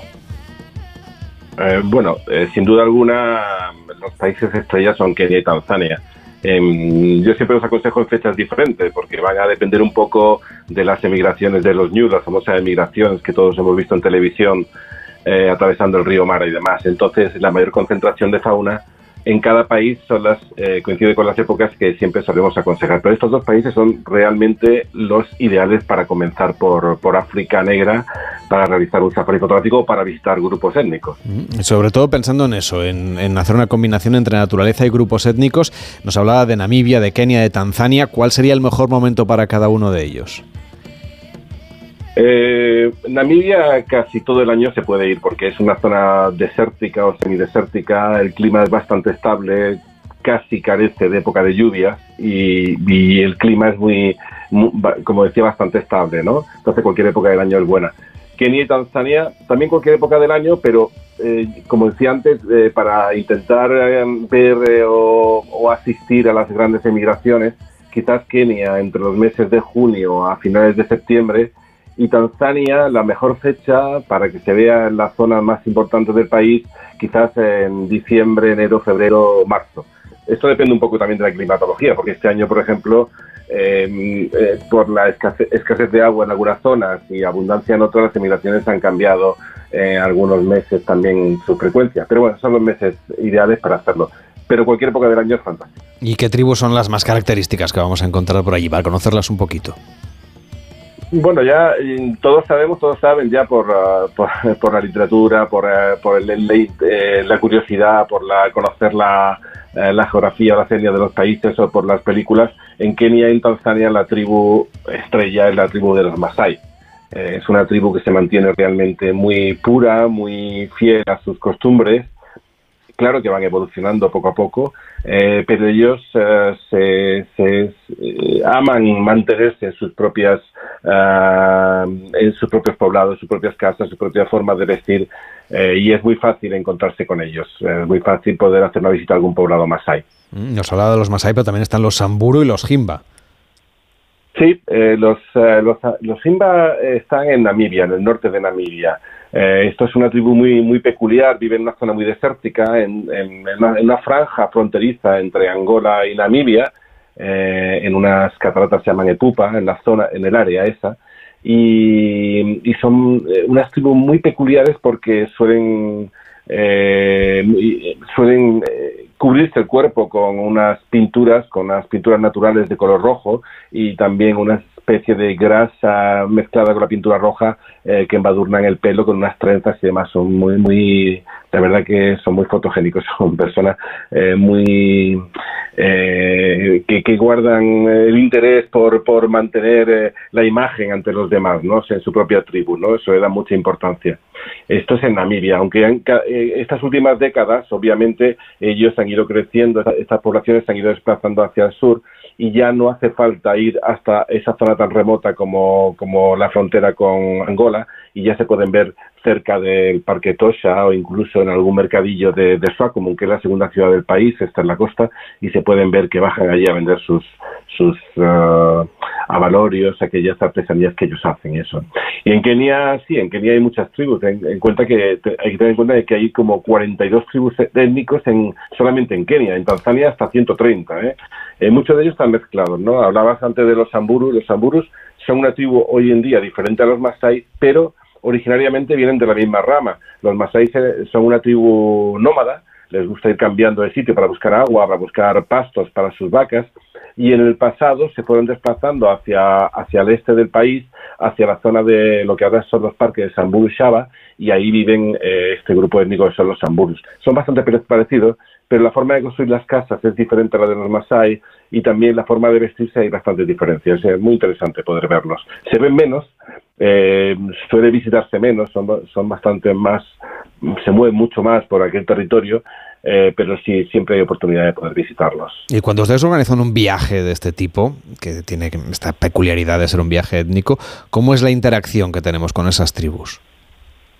Mm, nosotros intentamos que cuando organizamos los viajes eh, por lo menos mi, mi, opinión particular, yo no suelo incluir una visita en el programa que organizo para los clientes. Yo lo que organizo es todo la estructura de vuelos, traslados, los guías, los alojamientos, todo esto, los safaris fotográficos. Pero luego dejo, lo que dejo es que, y lo hablo con cada uno de los clientes que viajan con nosotros, es que el propio guía que ellos llevan, el propio conductor, eh, es el que, si ellos quieren, pueden acercarse a algún poblado. No todo el mundo le apetece eh, interaccionar con ellos, entonces es una cosa que, que, es muy fácil de hacer. O sea, ellos están haciendo un safari, hablan con su guía y mira, nos apetece mucho ir a un poblado masái, por ejemplo. Ellos, el guía, se acerca a uno de los poblados masáis que hay cerca de los caminos y negocia con el jefe de la tribu eh, un precio para, para, poder entrar, ¿no? Y entonces ya los, los, los, clientes pagan su dinero y entran y pueden estar dentro del poblado, estando con ellos, escuchando cómo lo que les cuentan, viendo cómo son sus casas, el ganado, etcétera, ¿no? La verdad que es una experiencia muy interesante, muy, muy interesante, que te cambia mucho los conceptos de las cosas, ¿no? Te hace posicionarte un poco eh, en cómo, cómo vivimos nosotros y cómo viven ellos, ¿no? Y qué hay de bueno en una parte y en otra. Y, y, esto siempre lo dejamos un poco de parte de, los, de, la mano de los clientes, que sean ellos los que decidan que pueden hacerlo o no. Pero siempre, siempre, en un 100% de, de, las, de las ocasiones hay posibilidad de verlo. Es decir, que esto no nos gusta venderlo a nosotros aquí, pero sí que el cliente, si quiere hacerlo, lo puede hacer. ¿eh? Aquí tener en cuenta que, que los poblados allí, eh, aun en contra de lo que dice mucha gente, no están montados para el turista, es todo lo contrario. Los turistas han ido llegando y aquellos poblados que quedaban en los caminos, los gobiernos de Kenia, por ejemplo, ha permitido que esos se puedan visitar. Y entonces, obviamente, la gente de estos poblados pues venden su artesanía y hacen eh, su pequeña danza o te muestran sus casas para sacar algún dinero. Y yo soy muy partidario de eso, desde luego, porque que no todo el dinero de que den las agencias de viaje, los hoteleros, sino que también ellos puedan evolucionar de alguna forma. No se trata de que les cambiemos o dejemos de cambiar, sino que ellos tengan eh, alguna posibilidad de que si tienen enfermedades, sus hijos o ellos mismos tengan posibilidad de curarse. O si tienen su ganado, tienen una enfermedad, también tengan la asistencia de un veterinario por la zona que pueda asistirle. O sea, que ellos también eh, necesitan de, de, estos ingresos para mejorar su, su, su, su, vida de día a día. ¿eh? Fernando, yo digo que yo llevo muchos años, muchos años llevo más de 30, 30 años viajando por allí y, y, ya os puedo decir que no cambian los poblados, son siempre iguales, la gente viste igual y yo que tengo ocasión de visitar poblados no tan turísticos, entre comillas, sino poblado eh, a lo largo de todo el país son exactamente iguales. ¿eh? No hay diferencias entre un poblado que se visite y un poblado que no se visite. Tú además has estado viviendo ahí, creo que en una ocasión además pudiste asistir a una boda masái. ¿Cómo, cómo son estas bodas? Esto es una, una cosa muy peculiar porque eh, cuando llevas, uh, tienes la ocasión de vivir en uno de estos países y de, de, conocer gente del país que tiene relaciones con estas tribus, hay que tener en cuenta que, que las tribus, por ejemplo los Masai, no hablan el suajili, los que están cerca de las, de las, rutas turísticas sí que lo hablan, pero ellos hablan una, una, un lenguaje es el ma, diferente al swahili. Entonces tienes que conocer gente que también maneje el ma para poder eh, relacionarte con ellos. Pero sí, una ocasión, he tenido, he tenido una vez ocasión de asistir una, a una boda de ellos. Eh, allí ya podéis imaginaros eh, que son las familias las que eligen a los novios, el chico este con esta chica, suelen casarse muy jóvenes eh, y eh, hacen una ceremonia. Ellos se alimentan básicamente de una mezcla entre sangre y leche de, vaca. No matan a la red, sino que le hacen una, le perforan una, la aorta, por ejemplo, sacan sangre, la mezclan con leche y de eso básicamente se mantienen. No debe ser muy malo porque eh, la verdad que tiene unos cuerpos perfectos, unas dentaduras muy buenas, etcétera, ¿no? Una piel muy, muy bonito también. Eh, o sea que no debe ser del todo malo para la salud lo que ellos de lo que se alimentan. Pero de vez en cuando, y sobre todo en una ceremonia como esta, en una boda, sí que matan a alguna, alguna vaca y entonces ya lo comparten con los demás. Eh, es curioso porque una de las cosas que más me sorprendieron a mí es que cuando llegaba la novia, llegaba antes que el novio, y todas las mujeres del grupo, del poblado, de la manjata, eh, iban eh, alrededor de ella iban como insultándola, metiéndose con ella. Yo no, no entendía muy bien porque le, hablaban cosas muy rápido y ella lloraba, etcétera, ¿no? Y entonces le pregunté a la persona que estaba conmigo, me dijo que, que siempre le querían hacer pasar muy mal rato para decirle que todo lo que iba a venir después de su vida iba a ser mejor que eso, ¿no? Que ella sufriera en ese momento y que iba a dejar todo el sufrimiento aparte. Es muy simbólico. Y luego llegaba ella y al cabo de un rato llega el chico, que normalmente suele ser un chico olmurrani, los olmurrani son los guerreros, a partir de la adolescencia se convierte durante un periodo en olmurrani y viven fuera del poblado. Eh, y entonces en ese momento uno de ellos, eh, que es el novio, pues se va acercando, rodeado de todos los guerreros masáis también, y ahí se, celebra ya su ceremonia con el, la, persona más anciana de, del grupo que, oficia un poco esta ceremonia. Y eh, hay una cosa muy curiosa, es que para ellos lo más valioso que tienen son las vacas. Ellos, la vaca es como, como una moneda. Cuanta más vacas tenga, más rica es la familia. Y, de, lo más, de lo más valioso de la vaca para ellos es la leche. Y mucho más, lo más valioso es la mantequilla. Pocas veces hacen la mantequilla, pero lo hacen de una forma ritual, porque en cuanto bate la leche para, para hacer mantequilla, eh, para demostrarte que esta familia es rica o que, van, o que el matrimonio ese va a vivir la abundancia, te embadurnan toda la, ropa, toda la ropa con la mantequilla esta que ellos han preparado. Así que imaginas cómo terminas después de la boda directamente a la ducha, si puedes. Fernando Román, gracias por compartir con nosotros esta experiencia. Experto en África y director de Taranna Luxury Travel. Nos ha llevado hoy a conocer este rincón de África. Hasta la próxima. Muchas gracias a vosotros y espero que algún día nos veamos por África. Esperemos. Hacemos una pausa en Gente Viajera y nos vamos a un sitio mucho más confortable. Nos vamos a Sevilla. En Onda Cero, Gente Viajera, Carlas Lamelo.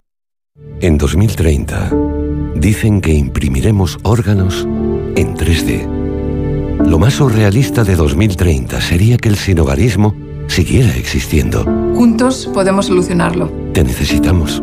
Ahora. Hazte socio. Hazte socia en hogarsi.org. Jardines mediterráneos en los que desconectar, disfrutar de la montaña y el mar, mágico lugar, aguas cristalinas, peces de colores, luz que da la vida, joyas ocultas, vistas espectaculares. ¿Cómo contarte lo inexplicable? Quien lo ha vivido lo sabe. Comunidad Valenciana, Mediterráneo en vivo. Generalitat Valenciana. Tu hijo sabe moverse por internet, pero ¿Conoce realmente cómo funciona este mundo? ¿Y tú? Todo parece gratis, pero pagar con datos es pagar. Con tus datos hay empresas que conocen tus deseos, tus intereses, tu comportamiento y también saben mucho de tus hijos. El mundo digital está lleno de reclamos atractivos para los niños y adolescentes, pero también tiene riesgos. No les dejes solos en el mundo digital. Entra en aunclickdeayudarles.es, una iniciativa de la Asociación Europea para la Transición Digital con la colaboración de la Fundación A3 Media, la Agencia Española de Protección de Datos y la Fundación ANAR. Comunidad Valenciana, Mediterráneo en vivo. Generalitat Valenciana. Entonces con el móvil puedo ver si mis hijos han llegado a casa o si han puesto la alarma al irse. Claro, puedes verlo todo cuando quieras. Con la app ves si está conectada la alarma y con las cámaras puedes ver si están ellos o no. ¿Mm? Además, con los sensores de puertas y ventanas sabes si está toda la casa cerrada. Es así de fácil. Y para cualquier otra cosa puedes avisarnos que nosotros siempre estamos al otro lado. Protege tu hogar frente a robos y ocupaciones con la alarma de Securitas Direct. Llama ahora al 900-272-272. En Onda Cero, Gente Viajera, Carlas Lamelo.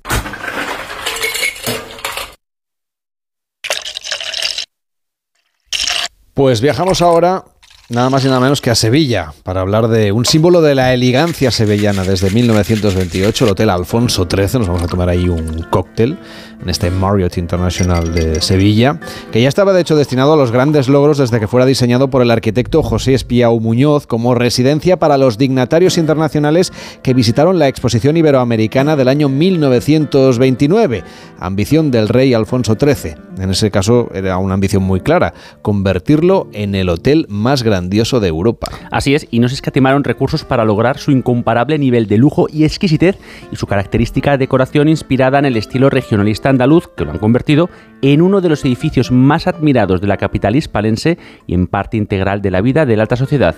En su célebre Salón Real se han organizado bailes, cenas y fiestas de todo tipo, se han alojado además infinidad de famosos y de altos dirigentes y casi un siglo después de su inauguración sigue evolucionando con los tiempos. Este hotel está situado en un terreno que perteneció al Palacio de San Telmo y que tras la donación de la duquesa de Montpensier, de este palacio y de sus jardines a la ciudad, se convirtió en la propiedad pública. Hoy en día está bajo la dirección de Carlos Sufredini, que es director general de este hotel Marriott International de Sevilla. ¿Cómo está? Buenos días. Buenos días a todos, muchas gracias. ¿Qué tal? Eh, eh, y además es que acaban ustedes de, de estrenar una nueva bacería, ¿verdad? Sí, exactamente, una, una nueva bacería, eh, ENA, eh, Sevilla, que justamente se incorpora con eh, lo, lo, que era, lo que ya existía, la terraza ENA. Y esta nueva bacería es, digamos, ofrece producto de selección de, de los clásicos de, de, la bacería, ¿no? Como jamón ibérico de bellota, quesos de la región, eh, pues ensaladilla de langostino, de San Lucas, croqueta, en fin, atún, salmorejo, todo aquellos que son eh, típicos ¿no? en una bacería. ¿no? Y, también de productos, eh, aparte de esto, de productos de vinos locales, de Cádiz, de Sevilla. Y además de esto, pues también cócteles, ¿no? Inspirado a, a, a Sevilla, ¿no? En este caso.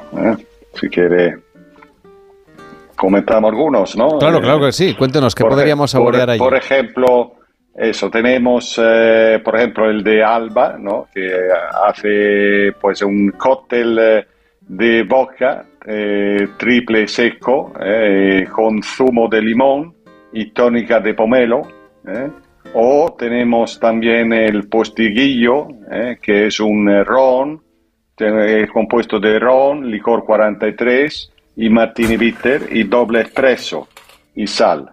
Después hay otro más, eh, mi Santana, que está muy bueno eso. Es eh, una ginebra de citrón, cordial, eh, de romero, un zumo de limón y albahaca. ¿Y cómo ha sido este inicio de, este nuevo concepto gastronómico en la terraza del Alfonso XIII, entre esos productos que nos decía, con los cócteles que están preparando, esos cócteles de autor?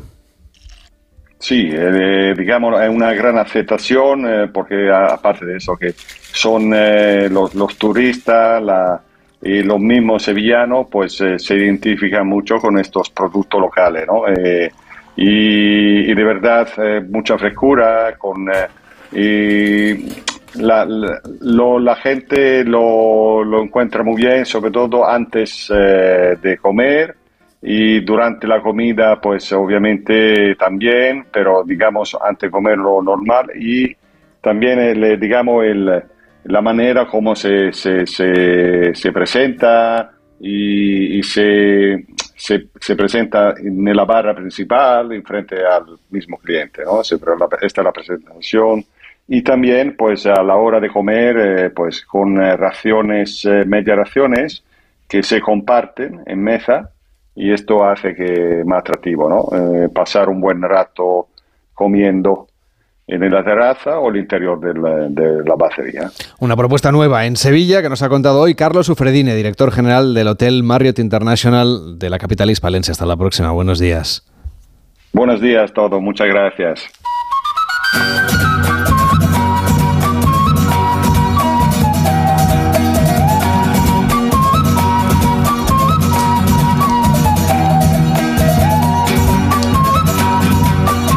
Tenemos el WhatsApp, el 699-464666 para hacer peticiones al equipo de gente viajera. 699-464666 para pedir los destinos a la carta. Estoy oyendo vuestro programa ahora mismo en casa tranquilamente y he visto la, reportaje que habéis hecho sobre, sobre, vamos, la entrevista que habéis hecho sobre Quito y me ha parecido súper interesantísima. Y es que tengo la intención yo de, de, ir, no sé si este verano, ya para principios finales del verano, de ir a Bolivia. Entonces, como he visto que la información era tan buena la que habéis dado y toda la entrevista que habéis hecho era tan interesante, pues... Eh, ¿Lo podéis hacer lo mismo para Bolivia? Que a mí me vendría muy bien y os lo agradecería eternamente, porque sé que es muy bonito, hay muchas cosas interesantes que ver, pero no sé por dónde empezar. Y después nada más que daros la enhorabuena por el programa. Ah, y he oído la entrevista que habéis hecho de la nueva atracción de la Warner, me ha encantado, pero yo no voy a ir, a mí me da mucho vértigo. Nada más que muchísimas gracias por vuestro programa y enhorabuena, me gusta muchísimo. María, muchísimas gracias. Esta petición, claro, de María se la hemos pasado a Ángel, a Ángel Martínez Bermejo, que ha recorrido Bolivia en varias ocasiones. Hola Ángel, ¿cómo estás? Buenos días. Buenos días, Carlos. ¿Y qué puedes decirnos de Bolivia, un país que probablemente pues, no esté entre los más visitados de Sudamérica, pero que es muy interesante y desde luego a María le interesa mucho? Pues efectivamente Bolivia no es uno de los principales destinos de los viajeros españoles en Sudamérica y la única razón que yo le encuentro para explicarlo es que apenas hay vuelos directos, lo que siempre echa un poco para atrás a la hora de buscar un destino para nuestros viajes. Hasta donde he podido encontrar hay vuelos directos a Santa Cruz de la Sierra, que es la ciudad más poblada y el principal centro económico de Bolivia, pero no durante todo el año, así que probablemente habrá que hacer el esfuerzo de viajar con alguna escala ya que Bolivia es desde luego un país muy interesante que vale la pena conocer. Un país muy interesante, como dices, pero muy grande. Supongo que es imposible conocerlo en un solo viaje. Bueno, Bolivia tiene infinidad de atractivos y muy variados. Lo primero que hay que tener en cuenta es que tiene algo más de un millón de kilómetros cuadrados, es decir, que es el doble que España, o lo mismo que España y Francia juntas. Tiene una excepcional variedad geográfica, porque aquí, pasamos de las cumbres nevadas de los Andes y el altiplano a la Amazonia, pero también están los desiertos y salares de altura, los llanos y el Chaco. Es uno de los países con mayor biodiversidad del mundo, así que es un territorio abonado para los viajes de naturaleza y algo de aventura, pero su diversidad cultural no es menor y de hecho su nombre oficial es Estado Plurinacional de Bolivia. Tiene nada menos que 37 idiomas oficiales, 37 idiomas indígenas, además del castellano. ¿Cuáles son los principales destinos para un primer viaje a Bolivia, Ángel? Bueno, es muy probable que al pensar en un viaje a Bolivia lo que nos llamen sean los paisajes y las culturas andinas, aunque siempre tenemos que tener en cuenta que esto no es más que la mitad del país. La otra mitad son tierras bajas, cálidas, un mundo completamente diferente del andino. En cualquier caso, la paz estará en todos nuestros itinerarios. Primero por una cuestión práctica, por conexión de transporte y también porque deberíamos ir, ya que probablemente no vamos a encontrar en todo el mundo una gran ciudad con semejante emplazamiento. El aeropuerto internacional se encuentra en el Alto, que es una ciudad que empezó siendo un suburbio de La Paz y que con casi un millón de habitantes ya es más grande que la propia capital. Todo realmente insólito, ya que se encuentra a 4.000 metros de altitud. Esto es lo que explica que desde allí se baje a La Paz, que se encuentra a unos 3.600. Y al iniciar este descenso, aparece la ciudad derramándose por la ladera de un nevado, el Illimani, que tiene 6.400 metros. No hay ninguna ciudad, ni Río de Janeiro, ni Ciudad del Cabo, ni Hong Kong, que tenga un emplazamiento semejante en la ladera de un gigante de roca y hielo que desde estas calles pues casi parece al alcance de la mano. Pues va, dinos dos o tres lugares que no podamos perdernos si vamos a La Paz. Pues La Paz no es, una, no es la ciudad más monumental que vamos a encontrar. Por supuesto, la iglesia de San Francisco es el gran templo de la época colonial, mucho más interesante que la catedral. Y en esta zona sí que vamos a encontrar uno de los lugares más sorprendentes de todo nuestro viaje, que es el mercado de la hechicería. Aquí se venden hierbas y remedios tradicionales, tanto para las dolencias del cuerpo como las del alma. Y también cualquier elemento con el que se pretenda suplicar a los espíritus, ya sean benévolos o malévolos, que pueblan el universo Inmará. Por ejemplo, ya sabes, si vas a construir una casa, deberás enterrar un feto de llama bajo la primera piedra que servirá como ofrenda a la Pachamama y esta lo podrás encontrar en este mercado. Y si quieres seguir aprendiendo de la cultura tradicional boliviana, a poca distancia se puede visitar el Museo de la Coca, donde se explica el papel que ha tenido esta hoja en la cultura y la historia locales. Y por supuesto recorrer estas calles, casi siempre en cuesta, siempre con mucha calma, que hay que tener en cuenta la, altitud de, de la ciudad y dando un paseo corto llegaremos al Museo Arqueológico de Tiahuanaco, que nos informa de esta antigua cultura. Y Tiahuanaco, que es el gran centro arqueológico de Bolivia, ¿es fácil llegar desde La Paz? Sí, bueno, eh, puedes ir en autobús público o si no, mucho más como en una excursión de un día. Está a unos 75 kilómetros y es el recuerdo de una todavía misteriosa civilización que floreció durante 25 siglos y alcanzó su apogeo entre los siglos VI y X. Aquí vemos sus restos monumentales de las estructuras ceremoniales de lo que fue el centro espiritual y político de toda la región durante muchos siglos. La pirámide de Acapana y el templo de Calasasaya con la famosa Puerta del Sol son los principales monumentos monumentos de este conjunto que está inscrito en la lista del Patrimonio Mundial de la UNESCO. Y ya que estamos en el norte del altiplano, deberíamos también recomendar ir hasta el lago Titicaca, el lago navegable a mayor altitud del mundo, es el verdadero mar andino, uno de esos lugares que no tiene comparación en, todo el mundo. Desde Copacabana hay una corta travesía a la isla del Sol, presente en los mitos de la de creación de las culturas andinas y donde se puede conocer la vida de las comunidades locales. Esta navegación por unas aguas oscuras, como de color cobalto, como pura tinta china, a 3.800 metros de altitud es una experiencia que tengo guardada para siempre. En Bolivia también habrá que ir a Potosí, una ciudad con un nombre que, que no suena mucho y que nos hace volar la imaginación. Bueno, es otro de los lugares únicos del mundo que se levanta a 4.100 metros a los pies del famoso Cerro Rico. Aquí se descubrió y se explotó la veta de plata más importante conocida en toda la historia de la humanidad y a su alrededor surgió el complejo industrial más importante del mundo en el siglo XVI. La riqueza extraída cambió la economía del mundo. Se puede visitar el interior de la mina y una de las conclusiones que sacamos es que toda esa riqueza estaba amparada en un trabajo en condiciones realmente penosas, realmente inhumanas. Al mismo tiempo, en Potosí surgió el, el, barroco andino y el conjunto de las estructuras industriales que incluyen acueductos, lagos artificiales, la ciudad colonial, una veintena de iglesias, la Casa de la Moneda, las casas patricias y el barrio de los obreros, fue el primer lugar de Bolivia inscrito en la lista del patrimonio mundial. Y si queremos conocer, no sé, un espacio natural en el altiplano, ¿a dónde deberíamos ir? Pues el destino más conocido es el Salar de Uyuni, que es el mayor y más alto desierto de sal del mundo, por lo que seguimos con nuestro listado de lugares únicos. Tiene la extensión de la provincia de Asturias o de Zamora y adentrarse en esta planicie absoluta, a veces completamente seca, pero en otras ocasiones cubierta con una capa pequeña, una muy poca profunda capa de agua que la convierte en un espejo es recorrer un mundo plano, sin distancias, sin referencias. En esta zona viven los chipayas, que probablemente sean los descendientes de los primeros pobladores del altiplano y tal vez los herederos de la cultura de, de Tiahuanaco, aunque eso sí, sus poblados no deben considerarse un atractivo turístico y lo mejor es no molestarlos. Por cierto que otro de los lugares muy importantes en Bolivia, también conocido, es Sucre, que también conviene visitarlo. Sí, bueno, aunque he dicho antes que La Paz es la capital de Bolivia, y de hecho lo es en el sentido de que es la sede del gobierno y del poder legislativo, la capital constitucional y sede del poder judicial es Sucre.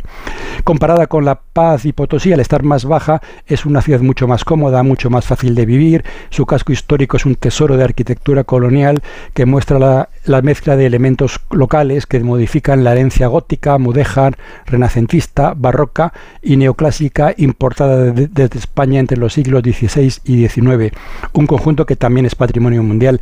Fíjate, la Casa de la Libertad del siglo XVII es considerado el monumento histórico más importante de toda Bolivia, porque aquí se produjeron los acontecimientos que condujeron a la independencia del país. Y si tenemos ocasión de estar en día domingo en Sucre, no deberíamos perdernos la excursión a Tarabuco, donde se celebra uno de los tres mejores mercados tradicionales que conozco de toda Hispanoamérica. Antes has dicho que la mitad de Bolivia son tierras bajas, tierras llanas si quisiéramos ver este paisaje, ¿dónde deberíamos ir? Bueno, eh, si solo pudiéramos elegir uno, yo diría la ruta de las misiones jesuitas de Chiquitos en el oriente boliviano. Es una ruta circular que se puede hacer desde Santa Cruz de la Sierra, que es la ciudad más poblada del país. Son siete pueblos que tienen sus iglesias misionales perfectamente restauradas, también en la lista UNESCO, construidas entre los siglos XVII y XVIII por misioneros jesuitas, pero de origen alemán y suizo, por lo que es una arquitectura muy diferente de lo que normalmente nos viene a la cabeza como arquitectura colonial española en América. Es una arquitectura de madera absolutamente magnífica y podemos decir que también única. Para terminar, nuestro oyente nos decía que quizá iba este verano, no sabía bien, bien cuándo iba a planificar el viaje. ¿El verano es una buena época para ir a Bolivia? Eh, según mi experiencia, es el mejor momento para ir a Bolivia es cuando llueve menos, los días son soleados, en las zonas de las misiones no hace calor, eso sí, es invierno, por lo cual en el altiplano los días serán luminosos, muy agradables, pero en cuanto se pone el sol las temperaturas se desploman, así que hay que llevar muy buena ropa de abrigo y, también protección solar. Pero en cualquier caso seguro que va a disfrutar de los lugares que hemos descrito, que realmente son solo una muy pequeña parte de los muchos atractivos de Bolivia. 699 464666 el WhatsApp de gente viajera para pedirnos destinos a la carta. Un oyente nos pedía Bolivia y Ángel Martínez Bermejo nos ha llevado hasta allí. Ángel, cuídate mucho. Hasta la próxima. Un saludo a todos. 699-464666 para pedir destinos a la carta. Hacemos una pausa en Gente Viajera y nos vamos a Cayo Levantado. Carlas Lamelo, Gente Viajera. Onda Cero, Madrid. ¿Qué tal tu viaje? ¿Qué morena? Sí, de unos días en el pantano de San Juan y visité el monasterio de San Lorenzo de El Escorial. Luego que si de compras por Madrid, ver atardecer desde una azotea de Gran Vía. Pero tú cuántas vacaciones tienes? Como todos, pero en Madrid se aprovechan más. Las vacaciones de los que saben de vacaciones. El mejor estilo de vida del mundo. Comunidad de Madrid. Viaja con Catay y vive una experiencia inolvidable en los cruceros fluviales con otra mirada. Barcos exclusivos con actividades a bordo. Navegar y descubrir ciudades con encanto, su cultura, su exquisita gastronomía, todo ello con guías profesionales y mucho más. Cruceros fluviales por el Danubio o el Rin, 8 días desde 1995 euros. Catay, descubre el mundo que imaginas. Información y reservas en tu agencia de viajes. Amantes de Japón, el 17 y 18 de junio vuelve a Madrid la segunda edición del evento más importante de cultura y gastronomía japonesa, Itamae Balfegó. Espectáculos, exhibiciones, talleres y degustar el atún rojo Balfegó de la mano de los mejores restaurantes de sushi del panorama nacional. Itamae Balfegó, el día de Japón en España. Compra ya tu entrada en balfegó.com. Manolo, ponme un vino. ¿Qué te pongo? Un río. No, no, no sigas. Quiero un vino de Madrid, que estamos en Madrid y son excepcionales. Pues tienes razón. Marchando, un vino de Madrid. Denominación de origen Vinos de Madrid. www.vinosdemadrid.es. Son nuestros y son únicos. Llega a Madrid la gira mundial We Chooser Tour de EDP, una conferencia mundial que pretende inspirar el cambio colectivo hacia un futuro más verde y sostenible para nuestro planeta, con Amal Clooney, Celine Cousteau, Adam Grant y muchos más líderes inspiradores. Además, habrá actuaciones musicales como la de Macaco. No te lo pierdas el próximo 22 de junio en el Teatro EDP Gran Vía. Entradas a la venta en edp.com. Y recuerda que el importe de tus entradas está destinado a organizaciones sin ánimo de lucro. Sandos Hotels, en las mejores playas de Lanzarote, Ibiza, Benidorm y Riviera Maya. Disfruta de un descuento exclusivo extra por reservar directamente con nosotros en tus próximas vacaciones. Además de ventajas como flexibilidad de cancelación. Consulta en nuestra página web. Te esperamos. Cortamos lo que podría ser la canción del verano para ofrecerte el verano de tu vida. Llévate 8.000 euros por la cara si reservas un coche antes del 25 de junio. Ocasión Plus. 8.000 coches al mejor precio, 8.000 euros de regalo por la cara. Consulta condiciones en ocasiónplus.com.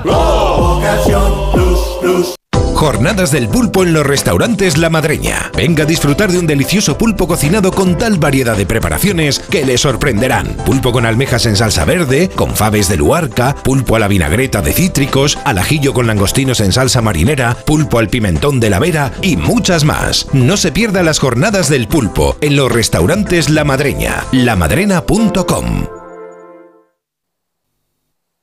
En Onda Cero, Gente Viajera, Carlas Lamelo.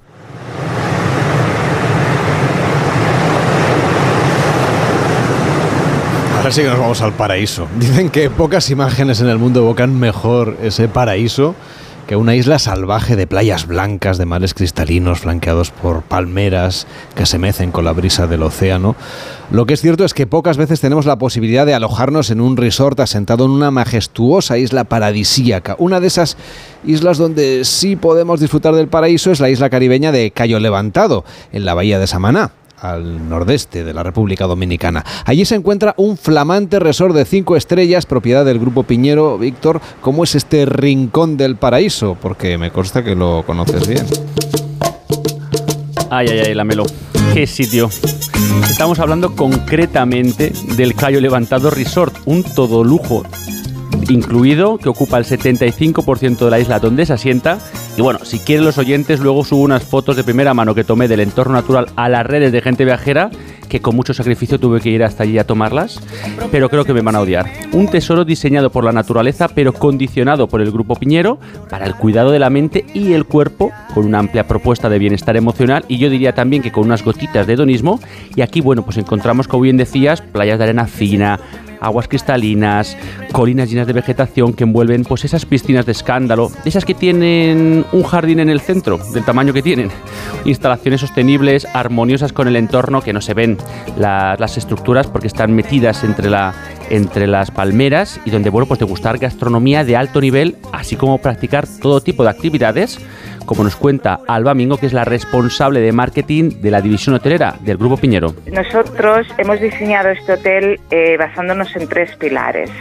Primero, la cultura local, desde la arquitectura, la decoración, muchos productos hechos por artesanos eh, dominicanos, los amenities de la habitación. Luego está la sostenibilidad. Estamos retrabajando para eh, asegurarnos que se restaura fauna, flora típica del el país y más en concreto de Cayo Levantado.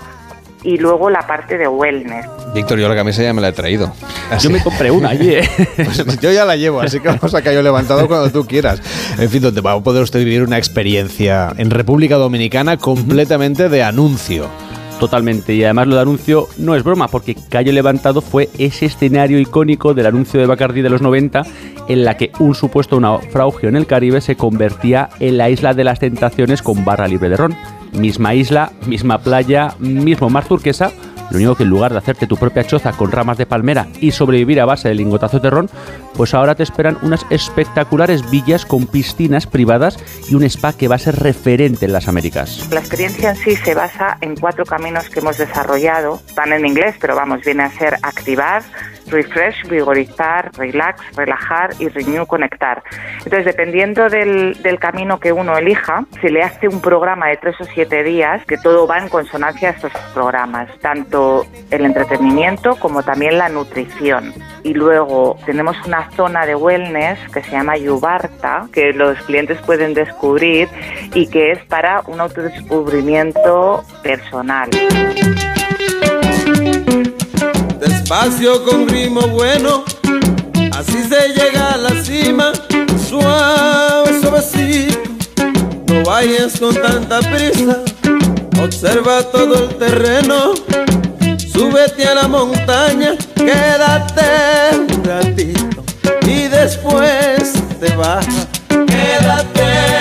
Es que la aventura empieza nada más bajarse del avión, porque a este complejo, a este Cayo Levantado Resort, se llega tras una breve y relajante travesía en barca, concretamente a un muelle de inspiración victoriana, que nos da la bienvenida y que nos invita a adentrarnos en el frondoso palmeral, donde vamos a encontrar el resort, el wellness, la gastronomía. Vamos, yo ya llevo la camisa, he dicho, me falta el bañador, pero lo, lo, compro en el aeropuerto si hace falta. Totalmente, y es que estas son, estos son los detalles de las estancias de, de lujo, y es que cuando llegamos a ese muelle victoriano desde Simi Baez, nos recibe nuestro personal ambasador Lamelo, que es esa persona que nos orientará a conectar con la isla y con todas sus actividades desde el primer momento, porque claro, necesitamos que alguien nos, nos, nos vaya introduciendo a la isla y es esa persona ¿no? que nos va a diseñar la filosofía de vacaciones que queremos vivir en cualquier época del año también. Todo el año es bueno. Desde España ahora mismo, pues mira, nuestro tour operador también Sol Tour hace un vuelo directo al aeropuerto de Catey, pero luego también durante el invierno, Samaná es una zona totalmente virgen con muchísimas excursiones, pero luego es muy famoso en esta zona que además de nuestros visitantes nos visitan las ballenas jorobadas eh, de enero a marzo. Nos gustará lo que sea que encontremos. Dentro del segmento del lujo está este hotel Cayo Levantado Resort. Es una nueva línea de negocio del Grupo Piñero, una isla entera para ti en este todo incluido 2.0, un lujo responsable. Allí se preocupan de la sostenibilidad, de la nutrición, del bienestar. Son las cuatro patas de este ambicioso proyecto del Grupo Español Piñero que hoy hemos conocido en Gente Viajera porque acaban de abrir, reabrir este resort completamente remodelado. Nada, Víctor, que nos vamos cuando Hacemos quieras. la maleta, ¿no? Venga, ya mismo. Mañana volveremos vamos a viajar aquí en Gente Viajera desde el estudio. Lo hacemos así con un poco de pena porque preferiríamos estar en Cayo Levantado. ¿Para qué mentirles? Mañana iremos a Atapuerca, a Asturias, a Puerto Rico, a Londres o a Oaxaca, en México. Nos siguen en onda 0.es barra Gente Viajera. Ahora llega la hora de escuchar noticias fin de semana con Juan Diego Guerrero aquí en Onda Cero. Seguiremos viajando mañana. que vaya bien en esta tarde de sábado. Hasta la próxima. En Onda Cero, gente viajera, Carlas Lamelo.